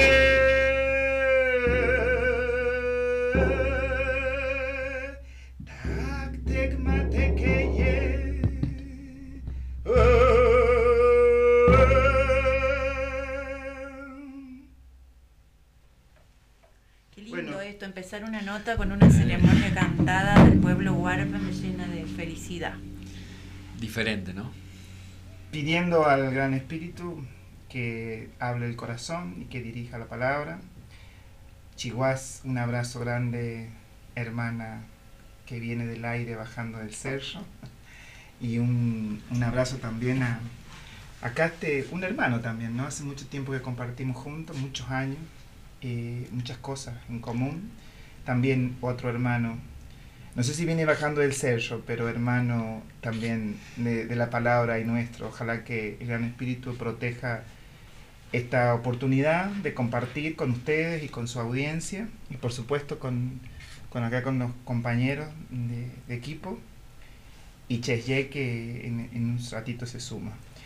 Eh, nada, placer. Yo creo que eh, hace más o menos 2013, 2014 que venimos caminando juntos. Yo no vengo al cerro, vengo de la llanura, pero creo que eh, se mezclan y se juntan los objetivos en, y, y se cruzan en muchas situaciones y nos sentimos atravesados. Hemos transitado caminos de, de, capacitaciones allá lejos y hace tiempo con la comunidad, capacitaciones de trabajo en grupo, capacitaciones para la comunicación, capacitaciones para eh, el trabajo de radio, ¿se acuerdan? En la calle Ayacucho 300, así que este, eh, digamos que es una, una buena porción de tiempo ya que eh, se viene compartiendo. Sí, aparte, Umutactec, Neñé, Chihuas, Tactec, Matequeyem, Hualtá, Cajaquitepicún, Tactec. El Gran Espíritu se encarga de, de, unir los caminos y creo que si hay algo el que me conoce a mí en esta ha logrado conocerme en algún momento sabe que para mí es importantísimo y fuertísimo el Chelay Chesye, el Sol y la Luna. Y veo que en sus publicaciones, o por lo menos las de los últimos años, hay muchas publicaciones de la Luna. Entonces, eh, nada, eh, eso hace que se unan los caminos. También el que me conoce sabe que si hay algo fuerte en mí, son, son la familia antigua. Y la familia antigua mm, expresada en el colibrí eh, me mata. Y me va y me viene a distintos portales, a distintas dimensiones, a distintos territorios, en donde haya un hermano, aunque no sea de nuestro pueblo, me lleva. Y también en sus últimas, o por lo menos en este último año, se lo, le he visto eh, mucho acercamiento a, en su jardín de colibrí, entonces nada, Usted sabe que me sorprende eso, me sorprende porque es como que me viene a visitar el bicho, yo digo el bicho, pero lo tengo ahí al, al alcance de la mano. Y, y bueno, de, de fotógrafo vicioso, le saco fotos, lo que sí no lo puedo retratar eh, este, congelándolo como me gustaría congelarlo, pero el hecho de eh, reflejar que ha estado cerca, que ha venido a verme, esas cosas a mí me, me, llena, me llenan no sé, el corazón, el alma, como, como quiere el interno de, de, de uno, ¿no? Eh, eso por un lado, y el tema de la luna también me parece muy fuerte, y este mes no lo he podido retratar.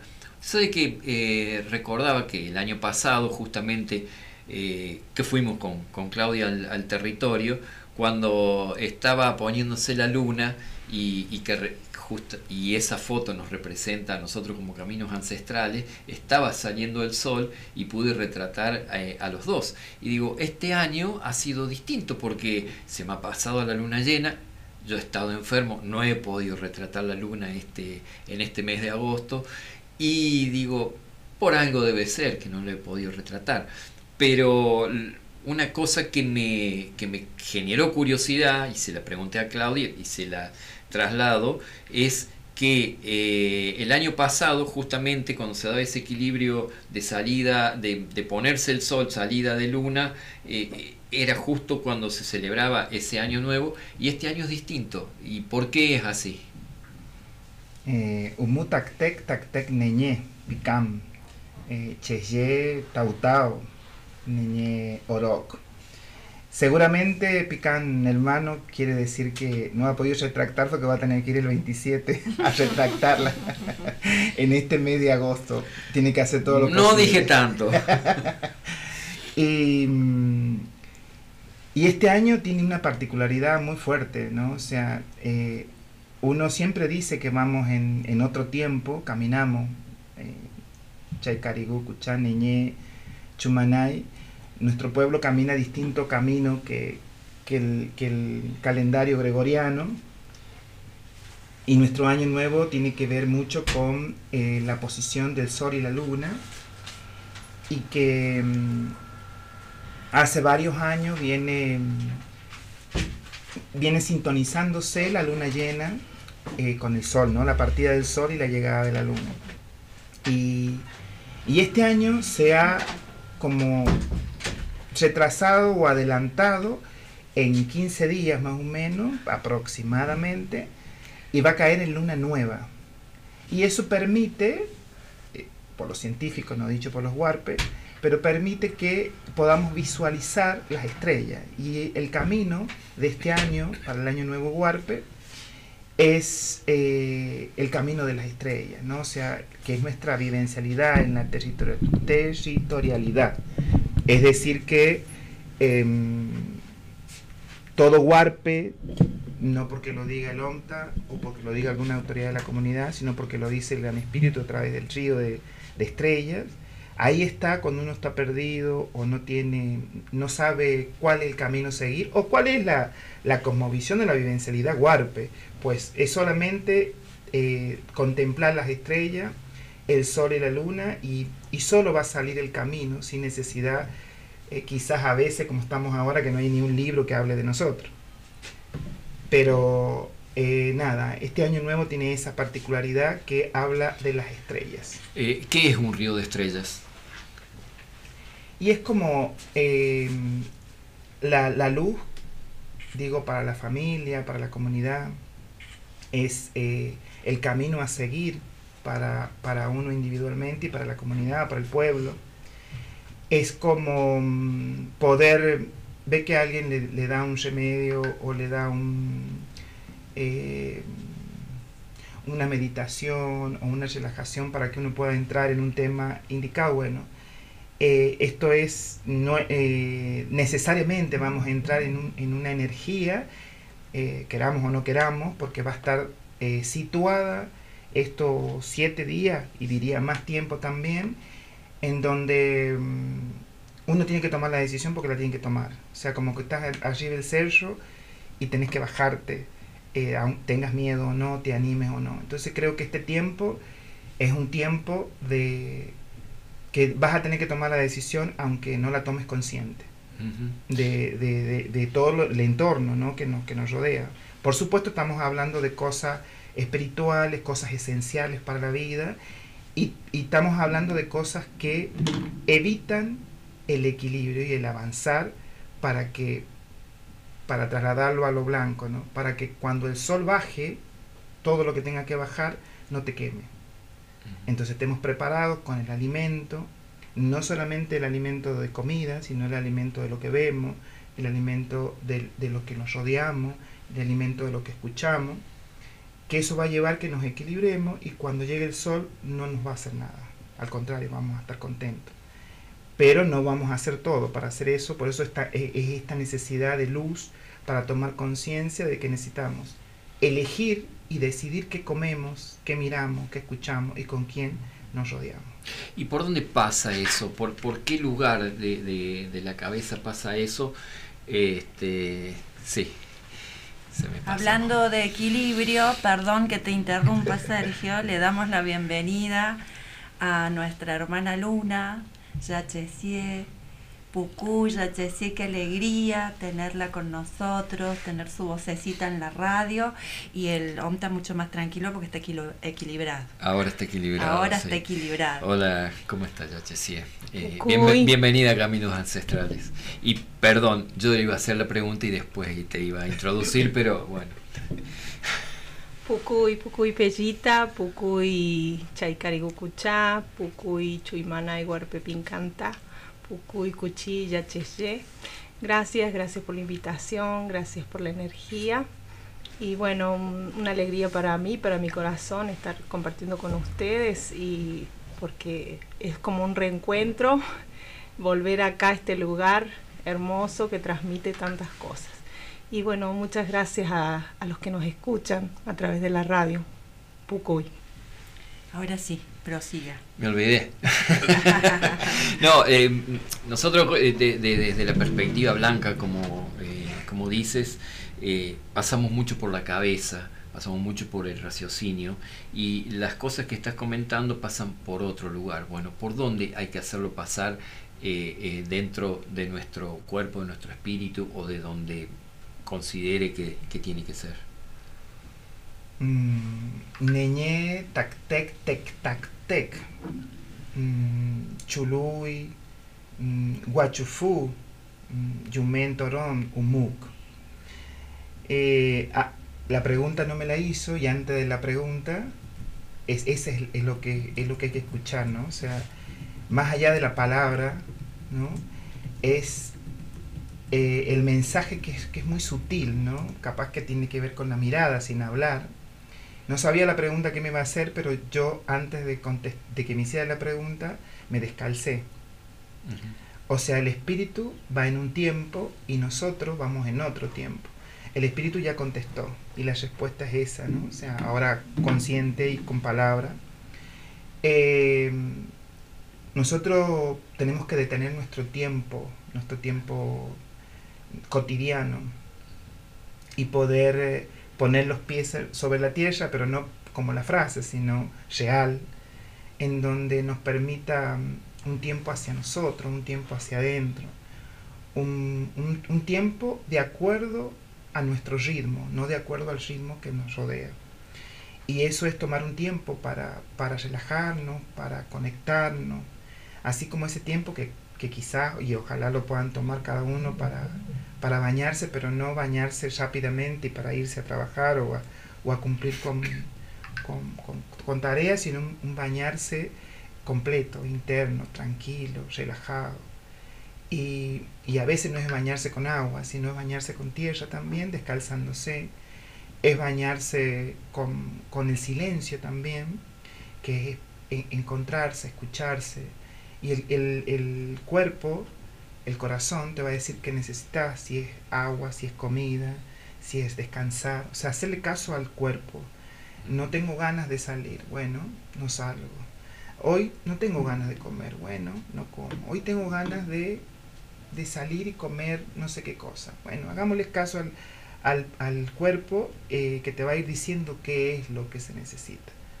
Claro que nunca te va a decir salgamos al shopping, salgamos a bailar, salgamos al, eh, no sé, de compra, salgamos a la multitud. Generalmente, o sea, hay que ser consciente en cómo desciframos esto, que es cualquiera puede hacerlo. ¿eh? O sea, eh, si nos vamos a una cosa más, más simple, digo, no sé, tengo deseo de ver a mi madre, tengo deseos de, de estar con mi hijo, tengo deseos de llamar no sé a quién. Eh, tiene que ser algo que, que te toque del corazón, ¿no? Digo, por ahí no es llamar a nadie y por ahí es simplemente descalzarse. Entonces estás llamando con la tierra, con jóvenes, según nosotros, ¿no? si, si te llama, tenés frío y querés hacer un fueguito, te está llamando con los ancianos, con los ancestros, con los padres, con los abuelos. Si te llama a, a ver la salida del sol o, la- o- o el día, te está llamando eh, a, un hombre ancestral, a un hermano, a un amigo, a un esposo, a una, no a un abuelo, sino a un esposo, a un hombre. Eh, si te está llamando eh, el agua, tomar agua o bañarte, te está llamando a la luna, te está llamando a la mujer ancestral, a la hermana, a la hija, a la esposa.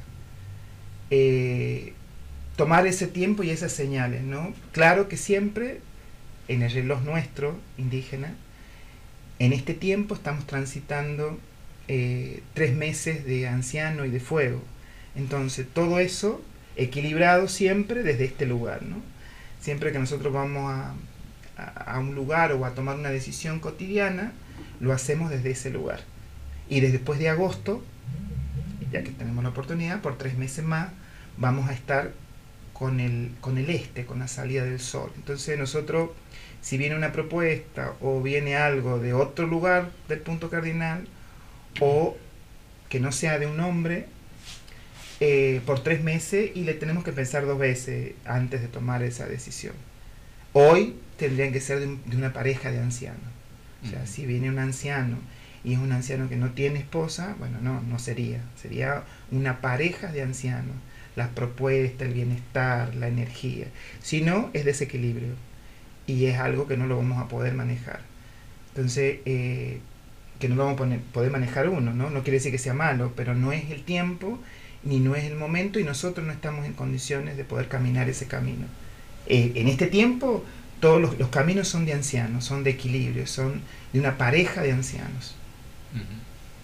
Y el círculo que viene, Omta, el círculo que se va a cerrar con el año nuevo y el que se va a abrir, eh, a, quién corresponde, cómo se caracteriza.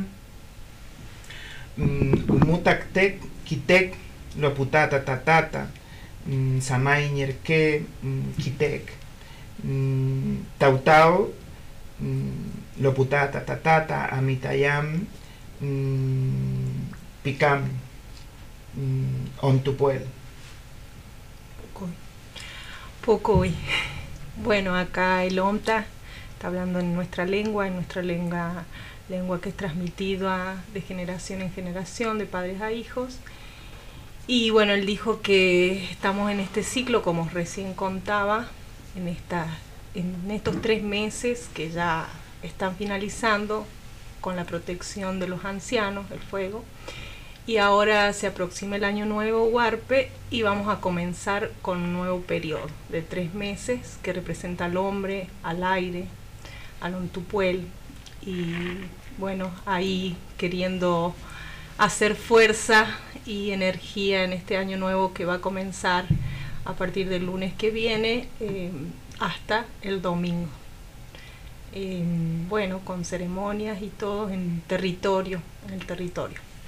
Antes de pasar a la actividad que, va a ser intensa y riquísima para acompañar este año que se va, para despedir el año que se va y recibir el que viene, em, usted habló del camino de estrellas, que es, una particularidad de este año y mm, se relaciona directamente con la bandera del pueblo nación. Cuéntenos cómo es ese vínculo que tiene nuestra bandera con la familia antigua. Nanaya y Encayacta, Onta, Huenca. Pucuy, Cucha, Chisji, Chisji Orok, Chisji Chelay, Chisji Cheye, Pucuy, Cucha, Chaicarigu Pincanta, Pucuy. En este último tiempo, eh, como siempre, para mí es, eh, es una gran responsabilidad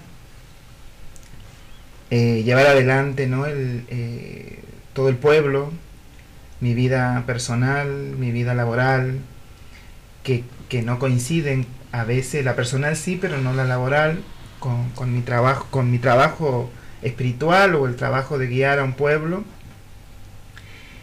Y la verdad que me sentía como, como solo, como muchas veces eh, tienen que caminar, me decía una amiga, española justamente los líderes. Dice que no conocía ningún líder o lideresa que no, que no caminara en soledad.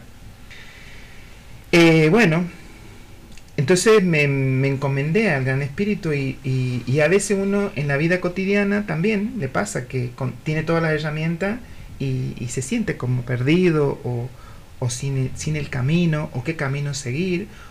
O también la palabra capaz que sea triste porque mm, el pedido de a grupo es mucho mejor y el acompañamiento con el grupo y con la institucionalidad mucho mejor todavía. Al faltar alguna de las dos cosas, a veces cuesta mucho el día a día. Y entonces eh, el gran espíritu es tan, tan profundo, tan, tan solidario, tan, tan, tan luminoso, ¿no? Y tan claro también, tan concreto.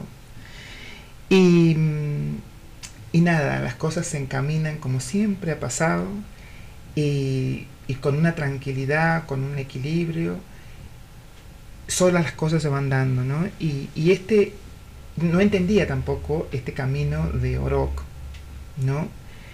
Y e, el Orok desde la estrella, ¿no? Y uno se tiene que ir, inmediatamente vamos al Tai que explicaba eh, que es nuestra bandera, ¿no?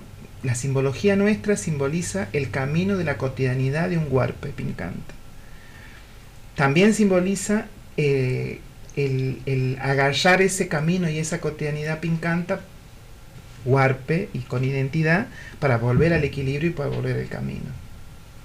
Entonces, como yo me sentía perdido, ¿qué hice? Me fui a, nuestra ancestralidad a, ver la cruz del sur, que es lo que a nosotros nos ayuda a equilibrarnos, a buscar nuevamente el camino. Y entonces eh, de ahí salió el nombre de este encuentro, de, esa introspección o esa unión con el Gran Espíritu, con el camino. Eh, sale el nombre que, que, si ustedes ven el, el, diagrama de la fecha, dice Camino de Estrellas. Porque sentí que ese era el mensaje. Y después se une, ¿no? Esto de que cae en luna nueva, se, van dando todas las cosas juntas. Eh, estar en luna, buen, luna nueva implica concretamente que se puedan ver más las estrellas. Capaz que si es en luna llena no se visualizan tanto las estrellas. Entonces, eh, y retomar, ¿no? Lo otro que, que, es para mí, para todo el pueblo, por supuesto, es retomar eh, lo natural, el camino natural, lo que decía recién, pero en este sentido es, el lucero de la mañana es el horario de levantarse ¿no? con tiempo, y es lo que he venido cumpliendo últimamente, pero solo, ¿no? Les cuento una cosa cotidiana que a lo mejor la audiencia lo, vive, lo vive, ¿no? Eh, generalmente uno no escucha el reloj del, del espíritu o, o, de lo físico. Me despertaba, ya me venía despertando hace tiempo, atrás, antes de esto, eh, a las 5, a las 6 o a las 7 no, no tanto a las 7, pero 5 y las 6. Entonces, ¿qué hacía yo? O que deben hacer muchos de los oyentes, ir al baño y como no es la hora, 8 menos 7 y media, para entrar a las 8 a trabajar, ¿qué hace? Se vuelve a acostar nuevamente uno. Y entonces dije, claro, ahí está el mensaje, ¿no? O sea, en vez de volverte a acostar, es conectarte con, con, con la naturaleza que está fuertemente y pura la energía, ¿no? Uno abre la ventana, por más que vive en plena capital o en plena ciudad porque todavía no empieza el movimiento del, del, general de la gente. Entonces, uno abre la ventana, si no tiene fondo, bueno, hacia adelante, y va a encontrar el sonido de los pájaros, eh, de los animales, y el hablar de la naturaleza, porque también tiene un, un hablar, un sonido, un conversar. Y créanme que al término, quizás a veces cuando me levantaba a 8 menos 10 para entrar a las 8 del trabajo, justo me lavaba la cara y prendía la pava, tomaba el café ya estaba con la computadora prendida para empezar a trabajar. Eh, digo que, que, no escuchaban esto, esto, y el día y terminaba cansado capaz. Y eh, levantándome a las 5 de la mañana o a las 6 y haciendo toda la actividad, ejercicio, canto eh, y esta conexión con la naturaleza, llegas más, más liviano a, la, a, lo largo del camino. Uno dice, no, duermo menos, trabajo más y el resultado es que vas a estar más cansado. Y la verdad es que, bueno, animo a este mensaje, ¿no? De que escuchemos, los escuchemos y que dormir menos horas, no, si es que el trabajo va a ser conectarse más tiempo con la naturaleza o viajar al cerro o, o ver la luna o ver los, o los animales que nos rodean, cualquiera sea una mariposa, una hormiga, eh, digo, los animales que nos rodean en nuestro lugar, que cada uno trae un mensaje, si lo podemos conectarnos con eso, créanme que, que no importa si duermen menos horas, ah. eh, van a poder cumplir exactamente eh, el tiempo que necesitan y no van a estar cansados y van a tener una mente clara para caminar. Usted sabe que eh, cuando a mí me gusta retratar la, la luna, ¿no? ahora con él estábamos hablando recién, y, y los horarios difieren, porque si tenés cuarto creciente sale un horario, a medida que se va llenando van modificando y hay momentos donde eh, tengo que salir a, a, tomar la foto quizás cerca de la medianoche o después de la medianoche. Yo tengo una huertita en el patio, pero eh, a la noche también hay todo una, una vida, hay toda una vida dentro de lo que es, eh, yo digo el espacio de la la huertita, le digo yo, ¿no? Es un, una cosa, bueno, ahí, ahí, ahí es donde este, planto mi, mi huerta. y, me quedo en el silencio, porque además vivo eh, alejado del centro, me quedo en el medio del silencio y se siente todo un, un caminar de, de, de, bichitos o, un trabajo de bichitos o cosas así que eh, hace que vos digas, tanto la Madre Natura trabaja en el día, pero trabaja también en la noche, es decir, como que el día prepara para todo la, la cuestión de un ámbito nocturno que es especial dentro de lo que de, lo que implican los movimientos que vos crees que están todos durmiendo y demás y por ahí me encuentro con un gato que me está mirando del tapial eh, que los he retratado también y eh, pero, pero, lo que me, me, me genera una especial atención son los ruiditos chiquititos que hay eh, dentro de lo que es el césped o dentro de lo que son la plantación de la, de la huertita. Chelay Chesye, Umutaktek, eh, Tatata, Tautao. Digo, el mensaje ahí es, es, claro y, es, digo, para, para compartir, ¿no? Chelay es cuando sale el sol y es de actividad, ¿no?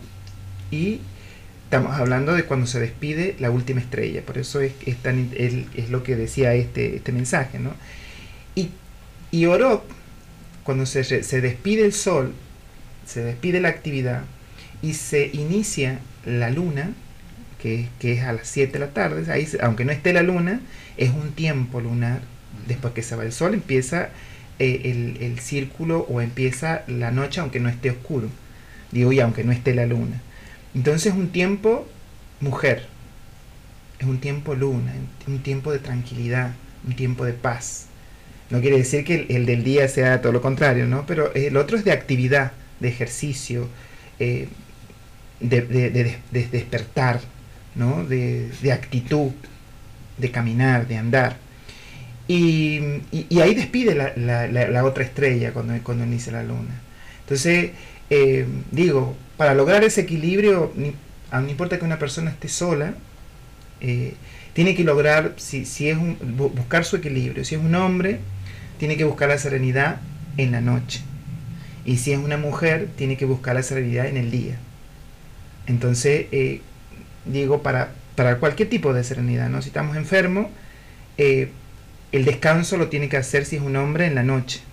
Los, masajes o los, los, remedios que quiera ponerse o el descanso que tiene que hacer o la tranquilidad que necesita. Y la mujer la necesita de día. O sea, el descanso, los paños de agua o los tecitos, o la compañía, o los mimos, es al revés, ¿no? O sea, la mujer los necesita en el día, de 7 a 7, y el hombre lo necesita de noche, de 7 a 7. Onta, eh, antes de que se nos vaya el tiempo, eh, yo quiero que nos cuente la organización que tiene el Pueblo Nación para este año nuevo, porque esto arranca el 22, es decir, el lunes próximo. ¿Cómo lo han organizado? ¿Con qué comienza? La celebración? Bueno, el, año nuevo, como tiene que ver con las estrellas, tiene que ser o 5 o 7. Y las la, siete que brillan, Tacoy, las siete que brillan, eh, le llaman las tres Marías, algunos también puede ser tres, pero este es de 5 o de 7.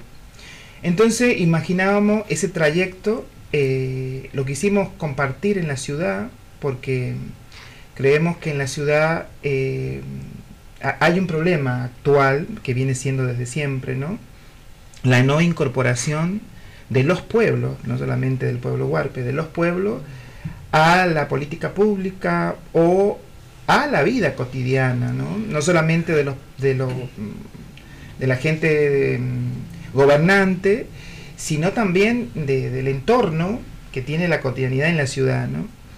Y, un tema fuerte es la escuela, porque si un gobernante no te, no te visualiza más allá de las leyes que tiene que estudiar y que tiene que llevar adelante y cumplirla en cada país, eh, tiene una formación. Y si esa formación le enseñó que, eh, que no existen los indios, en el caso nuestro que estamos extinguidos. Entonces ese, mm, Ese gobernante tiene una formación que dice que no existimos. Entonces, la gente está acostumbrada, el común de las ciudades, de los municipios y de las naciones, a seguir al gobernante. Sea le guste o no le guste, algunas cosas las tiene que cumplir como dice el gobierno de turno. Entonces, eh, y, uno es, como, fuerte, pero si no hay un gobernante que dice a esto aceptamos o a esto no aceptamos, no importa si se cumple o no, la, mayoría de la gente en masa sigue esa, es, esa, ese camino. Entonces nosotros dijimos, eh, necesitamos en el futuro gobernantes que estén capacitados, informados con esta nueva educación intercultural bilingüe. A pesar de que está la ley y que no se cumple en, todo el territorio y en donde se cumple, se cumple a media porque las personas que llevan adelante estas políticas eh, son o no son indígenas, son hermanos no indígenas, hermanos blancos, o son hermanos indígenas con una formación no indígena, blanca. Entonces que termina siendo lo mismo porque cuando la aplica, la aplica desde su formación. Y de su formación, como no es indígena, la aplica para el, para no indígena. Entonces, eh, eh, eh, decíamos, bueno, lo queríamos hacer en la universidad. Golpeamos las puertas, por supuesto que lo, hacía, lo hacemos en donde nos acompañen, porque todo movimiento implica un gasto. Y bueno, como siempre, las puertas vienen siendo, capaz que porque tiene que ser así, ¿no? vienen tan selladas ¿no? de parte del Estado, no importa si está pasando un mal momento o un buen momento, siempre estuvieron selladas igual. Y yo me acuerdo que me, me decían, mire, la situación del país, qué sé yo, hace como un mes y pico que mandaba la nota diciendo que, invitando por supuesto que nos acompañen y, y también pidiendo un apoyo para que eh, sea más mejor, ¿no? más llevadero y que, y que podamos hacer esa interculturalidad, ¿no? este camino juntos porque uno no cierra las puertas, las, las puertas las cierra el, el, el, otro, ¿no? Uno golpea y, y, tienen que abrirse, ¿no? Compartimos ambos. Y mm, bueno, las puertas están cerradas y, y, las puertas abiertas, por ahí uno no se da cuenta dónde están. ¿eh? Por eso hay que escudriñar, pensar y, digo, y, mirar, mirar nuestro entorno, dónde está la luz, dónde está la estrella. Entonces pensamos que la escuela es un factor, para nosotros hace rato que decidimos eh, potenciar o revitalizar nuestros caminos en cada casita, en cada escuela, en, en cada nuestros hijos, para que nuestra cultura siga su camino y no, no, se muera, no se pierda, como se viene perdiendo y se viene muriendo. Entonces, eh, nosotros no hacemos marcha, no hacemos, eh, no sé, no hacemos quemazón y ese tipo de cosas, pero sí las marchas y las quemazón son hacia adentro, como estas actividades, ¿no? En nuestros lugares de, nuestra casita, en donde, se lo en donde nos permitan hacer esto. ¿no? Y bueno, empezamos el primer día, eh, día lunes, con la presentación de un libro, eh, de un cuento, en donde se aproxima a, a, nuestro, a nuestra cotidianidad, a nuestra identidad y poderla contar a nivel inicial y nivel primario eh, en una escuela y donde van nuestros hijos, ¿no? en donde no se aplica la ley, pero que, que sí nos abrieron las puertas para escucharnos eh, y poder compartir con los papás, con los, eh, los, otros compañeritos no indígenas y también con directivos y, y, el gobierno y el Estado y los medios de comunicación que quieran saber de la puntanidad, que quieran saber de, del San Luis, que quieran saber de la raíz y que quieran saber de los preexistentes de este territorio ¿no? y que hemos podido sobrevivir hasta la actualidad. Entonces, eh, el día lunes vamos a compartir en la escuela Camino del Peregrino, eh, con el nivel inicial y nivel primario, con una autora mendocina que hizo un libro eh, de cuentos que se llama El Lucero o Casualidad, El Lucero del Alba. Y bueno, y ese cuento va a intentar acercar a, jugando y leyendo eh, a la identidad huarpe con algunas palabras huarpes y una historia que se remonta al final en el año nuevo huarpe. Por eso digo que el gran espíritu es mágico y es único, porque si lo hubiéramos pensado, capaz que también salía igual, pero digo, este cuentito es ese, y, y lo lindo de los cuentos que, que, que, van a la fuente, que los pueblos indígenas puedan hablar en primera persona y tener la posibilidad de qué coma no está, de qué guion no está, de que los artículos no están y que bueno, que aunque por ahí no sea viable a la formación no indígena, pero sí a la formación indígena es viable. Entonces, eh, está bueno eso respeto. Y esta autora, eh, Mercado, Lorena Mercado, que viene de Mendoza, eh, bueno, nada, nos visita y nos viene a presentar el cuento, que, por supuesto se compartió en Mendoza y ahora lo vamos a tener nosotros acá. Y el día martes viene el programa de pueblos indígenas de La Matanza, la Universidad de La Matanza. El director es un doctor del CONICET y que hizo un libro del patrimonio de los pueblos indígenas, de los pueblos originarios. En él creo que empezó su, su, su trabajo en el 2010, bueno, el Marte lo va a explicar, eh, eh, que no es solamente habla del pueblo huarpe, sino habla de varios pueblos de la Argentina. Y, y, nosotros, el pueblo huarpe de San Luis, de San Juan y de Mendoza, el pueblo cuyano, eh, tiene un, en el capítulo 7, que también se habla en primera persona. Eso es lo interesante de estos libros y de estos autores, ¿no? Y felicitarlos porque van a la fuente y sea viable o no, es lo que dicen lo, los pueblos indígenas de, de, cómo es su vida, qué es lo que necesitan, cómo se forman, qué, qué características tienen. Y ese libro, eh, en el capítulo 7, en lo que respecta al pueblo huarpe, eh, bueno, en primera persona, Cuchiom Tazamay Pachay es el que, el que, el que estuvo hablando y, y nada, reflejó lo que el hombre, este doctor, hizo su investigación. Eso sería el día martes, en la escuela eh, de artes número 2, también donde van nuestros hijos, eh, y bueno, que también nos abrieron las puertas, se nos vienen a abrir las puertas hace rato, ¿no? De que nuestros hijos van al jardín, ahora ya van al secundario, muchos otros han salido de, la secundaria en donde aceptan que somos indígenas, aceptan que, faltan varias veces al, al, año, cada tres meses hacemos este, este movimiento y que lleva como mínimo tres días o siete días. Entonces eh, nos, han, nos han acompañado los directivos y los, las maestras y los docentes, así que eh, está bueno que también reciban este, este aliciente y mm, eso va a ser el, en el, el día lunes y el día martes una en la escuela primaria, peregrino, y el día martes en la escuela um, de arte. El día martes va a ser a las 11 de la mañana y el día lunes a las 15 horas. Bien, eso es 22 y 23, Onda. El 24 hay un taller de pintura. Amitayán, camino de estrellas, solar, lunar, aire, camino círculo de aire, hombre, sol, ancestrales. Bueno, y a partir, eh, después del día miércoles nos vamos al territorio. Y lo que, lo que se va a hacer en el territorio es vivenciar día tras día lo que se vivenció en tres meses en un día. Entonces, cada, cada persona que vaya, mmm, doy un ejemplo, ¿no? Capaz que el, el, ejemplo también tiene que ver con esto de que quiero que vayan o que, o que no vayan. o mutak texaguamate que eh, Lechay, Lechay Matequeyem. Pedir que el corazón hable y que el gran espíritu dirija el, el ejemplo.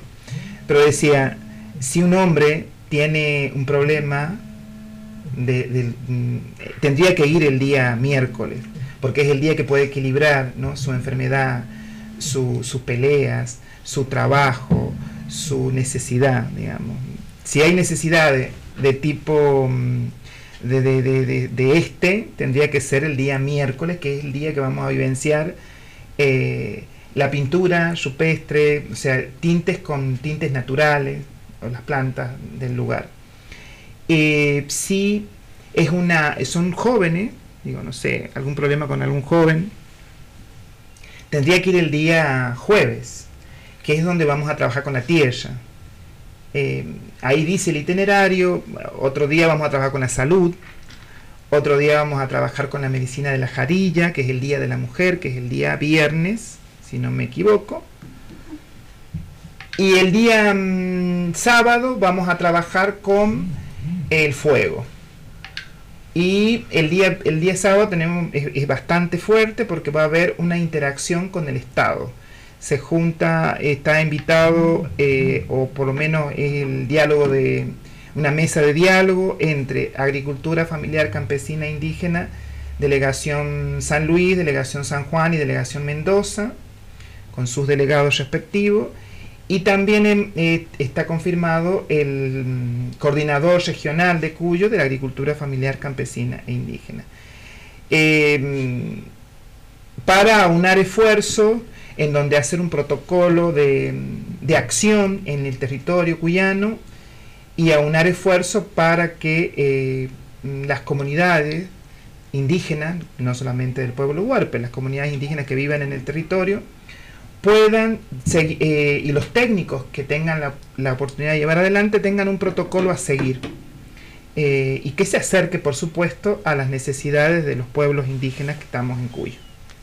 Y poder intentar eh, poder intentar no ya lo habíamos lo veníamos trabajando con, con el jefe de nacional el, secretario bueno y los distintos jefes que, que le siguen hasta llegar acá al, al, territorio en donde veíamos la necesidad de ser chato de los límites no o sea que, uno de San Juan, que uno de Mendoza, que uno de San Luis, que no, que el proyecto se pierde porque lo mandaba, hay un número de documento, un teléfono o una dirección que es de Mendoza, bueno, se va a Mendoza.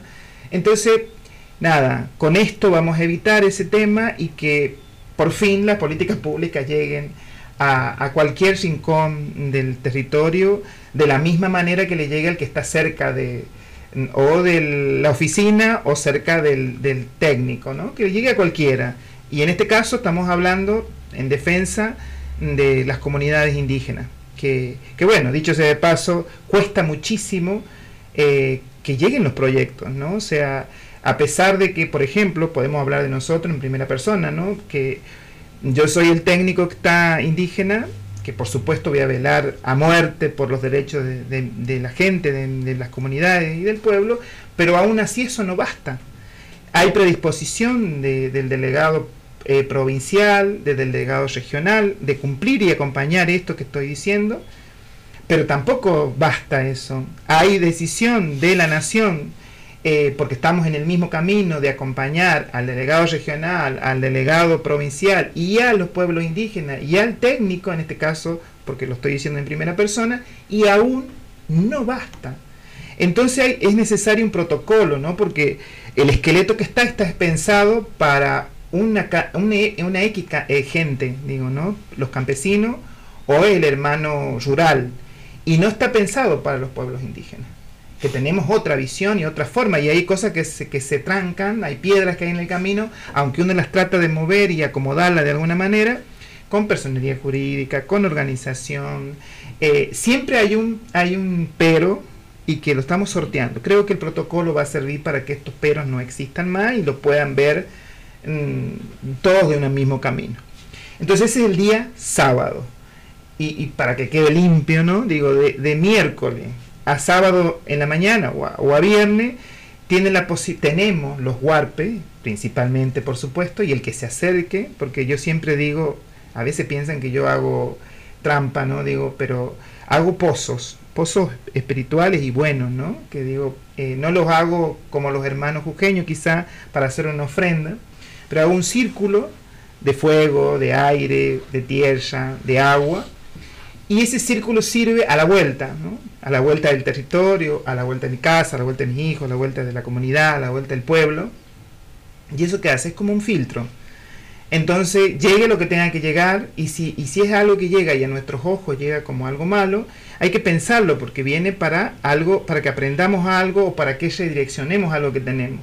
Entonces, eh, nada, esos filtros están y van a estar muy fuertes, no puestos por el ONTA, sino puesto por el Gran Espíritu, por esta luna nueva, por estas estrellas que están cerca, no solamente porque lo diga yo y lo dice nuestra cosmovisión, sino también lo dice los especialistas en, estrellas o en, la naturaleza. ¿no? Entonces, nada, invitar a los huarpes principalmente y al que quiera llegar a, equilibrar su tiempo, su vida, su salud, su, su camino, su pareja, su, su diario vivir, sus hijos, sus hijas, eh, que puedan encontrar su camino abierto. El OMTA tiene los brazos abiertos, el territorio tiene los brazos abiertos para poder ayudar y que, que va a ayudar, yo le decía a Cheyé ayer o anteayer, que quien ayuda es, es el territorio, un territorio tan bonito y que la Argentina y San Luis, San Juan y Mendoza se lo está perdiendo, ¿no? Porque que lo tendríamos que proteger entre todos, porque es un lugar eh, virgen, felizmente que sea virgen, pero que antiguamente no solamente Rosa Guayquinchay y José Andrés Díaz, que son mis bisabuelos y los bisabuelos de, muchos de los huarpes, y los defensores del agua, del territorio, de la educación en el, en el lugar, no solamente para sus hijos y su familia y su comunidad, sino para el pueblo huarpe y no tampoco solamente así, sino para todos los pueblos que existieron en aquel tiempo y se fueron a guarecer en ese lugar, Laguna de Guanacache, zona de Palustre. Y tenemos una referencia a la gente que le gusta, les gusta mucho los que tienen título y lo que escriben. Bueno, hay una referencia, lo decía Sarmiento, eh, y que está escrito en muchos lugares, ¿no? Entonces, y él decía, eh, hemos logrado eh, frenar a la indiada. Y quedan unos pocos en zona de palustre. Zona de palustre quiere decir zona inaccesible, pues hay muchos bosques y, nosotros tenemos un, un guayjerqué que nos defiende, remolinos, mucha tierra, no se puede respirar.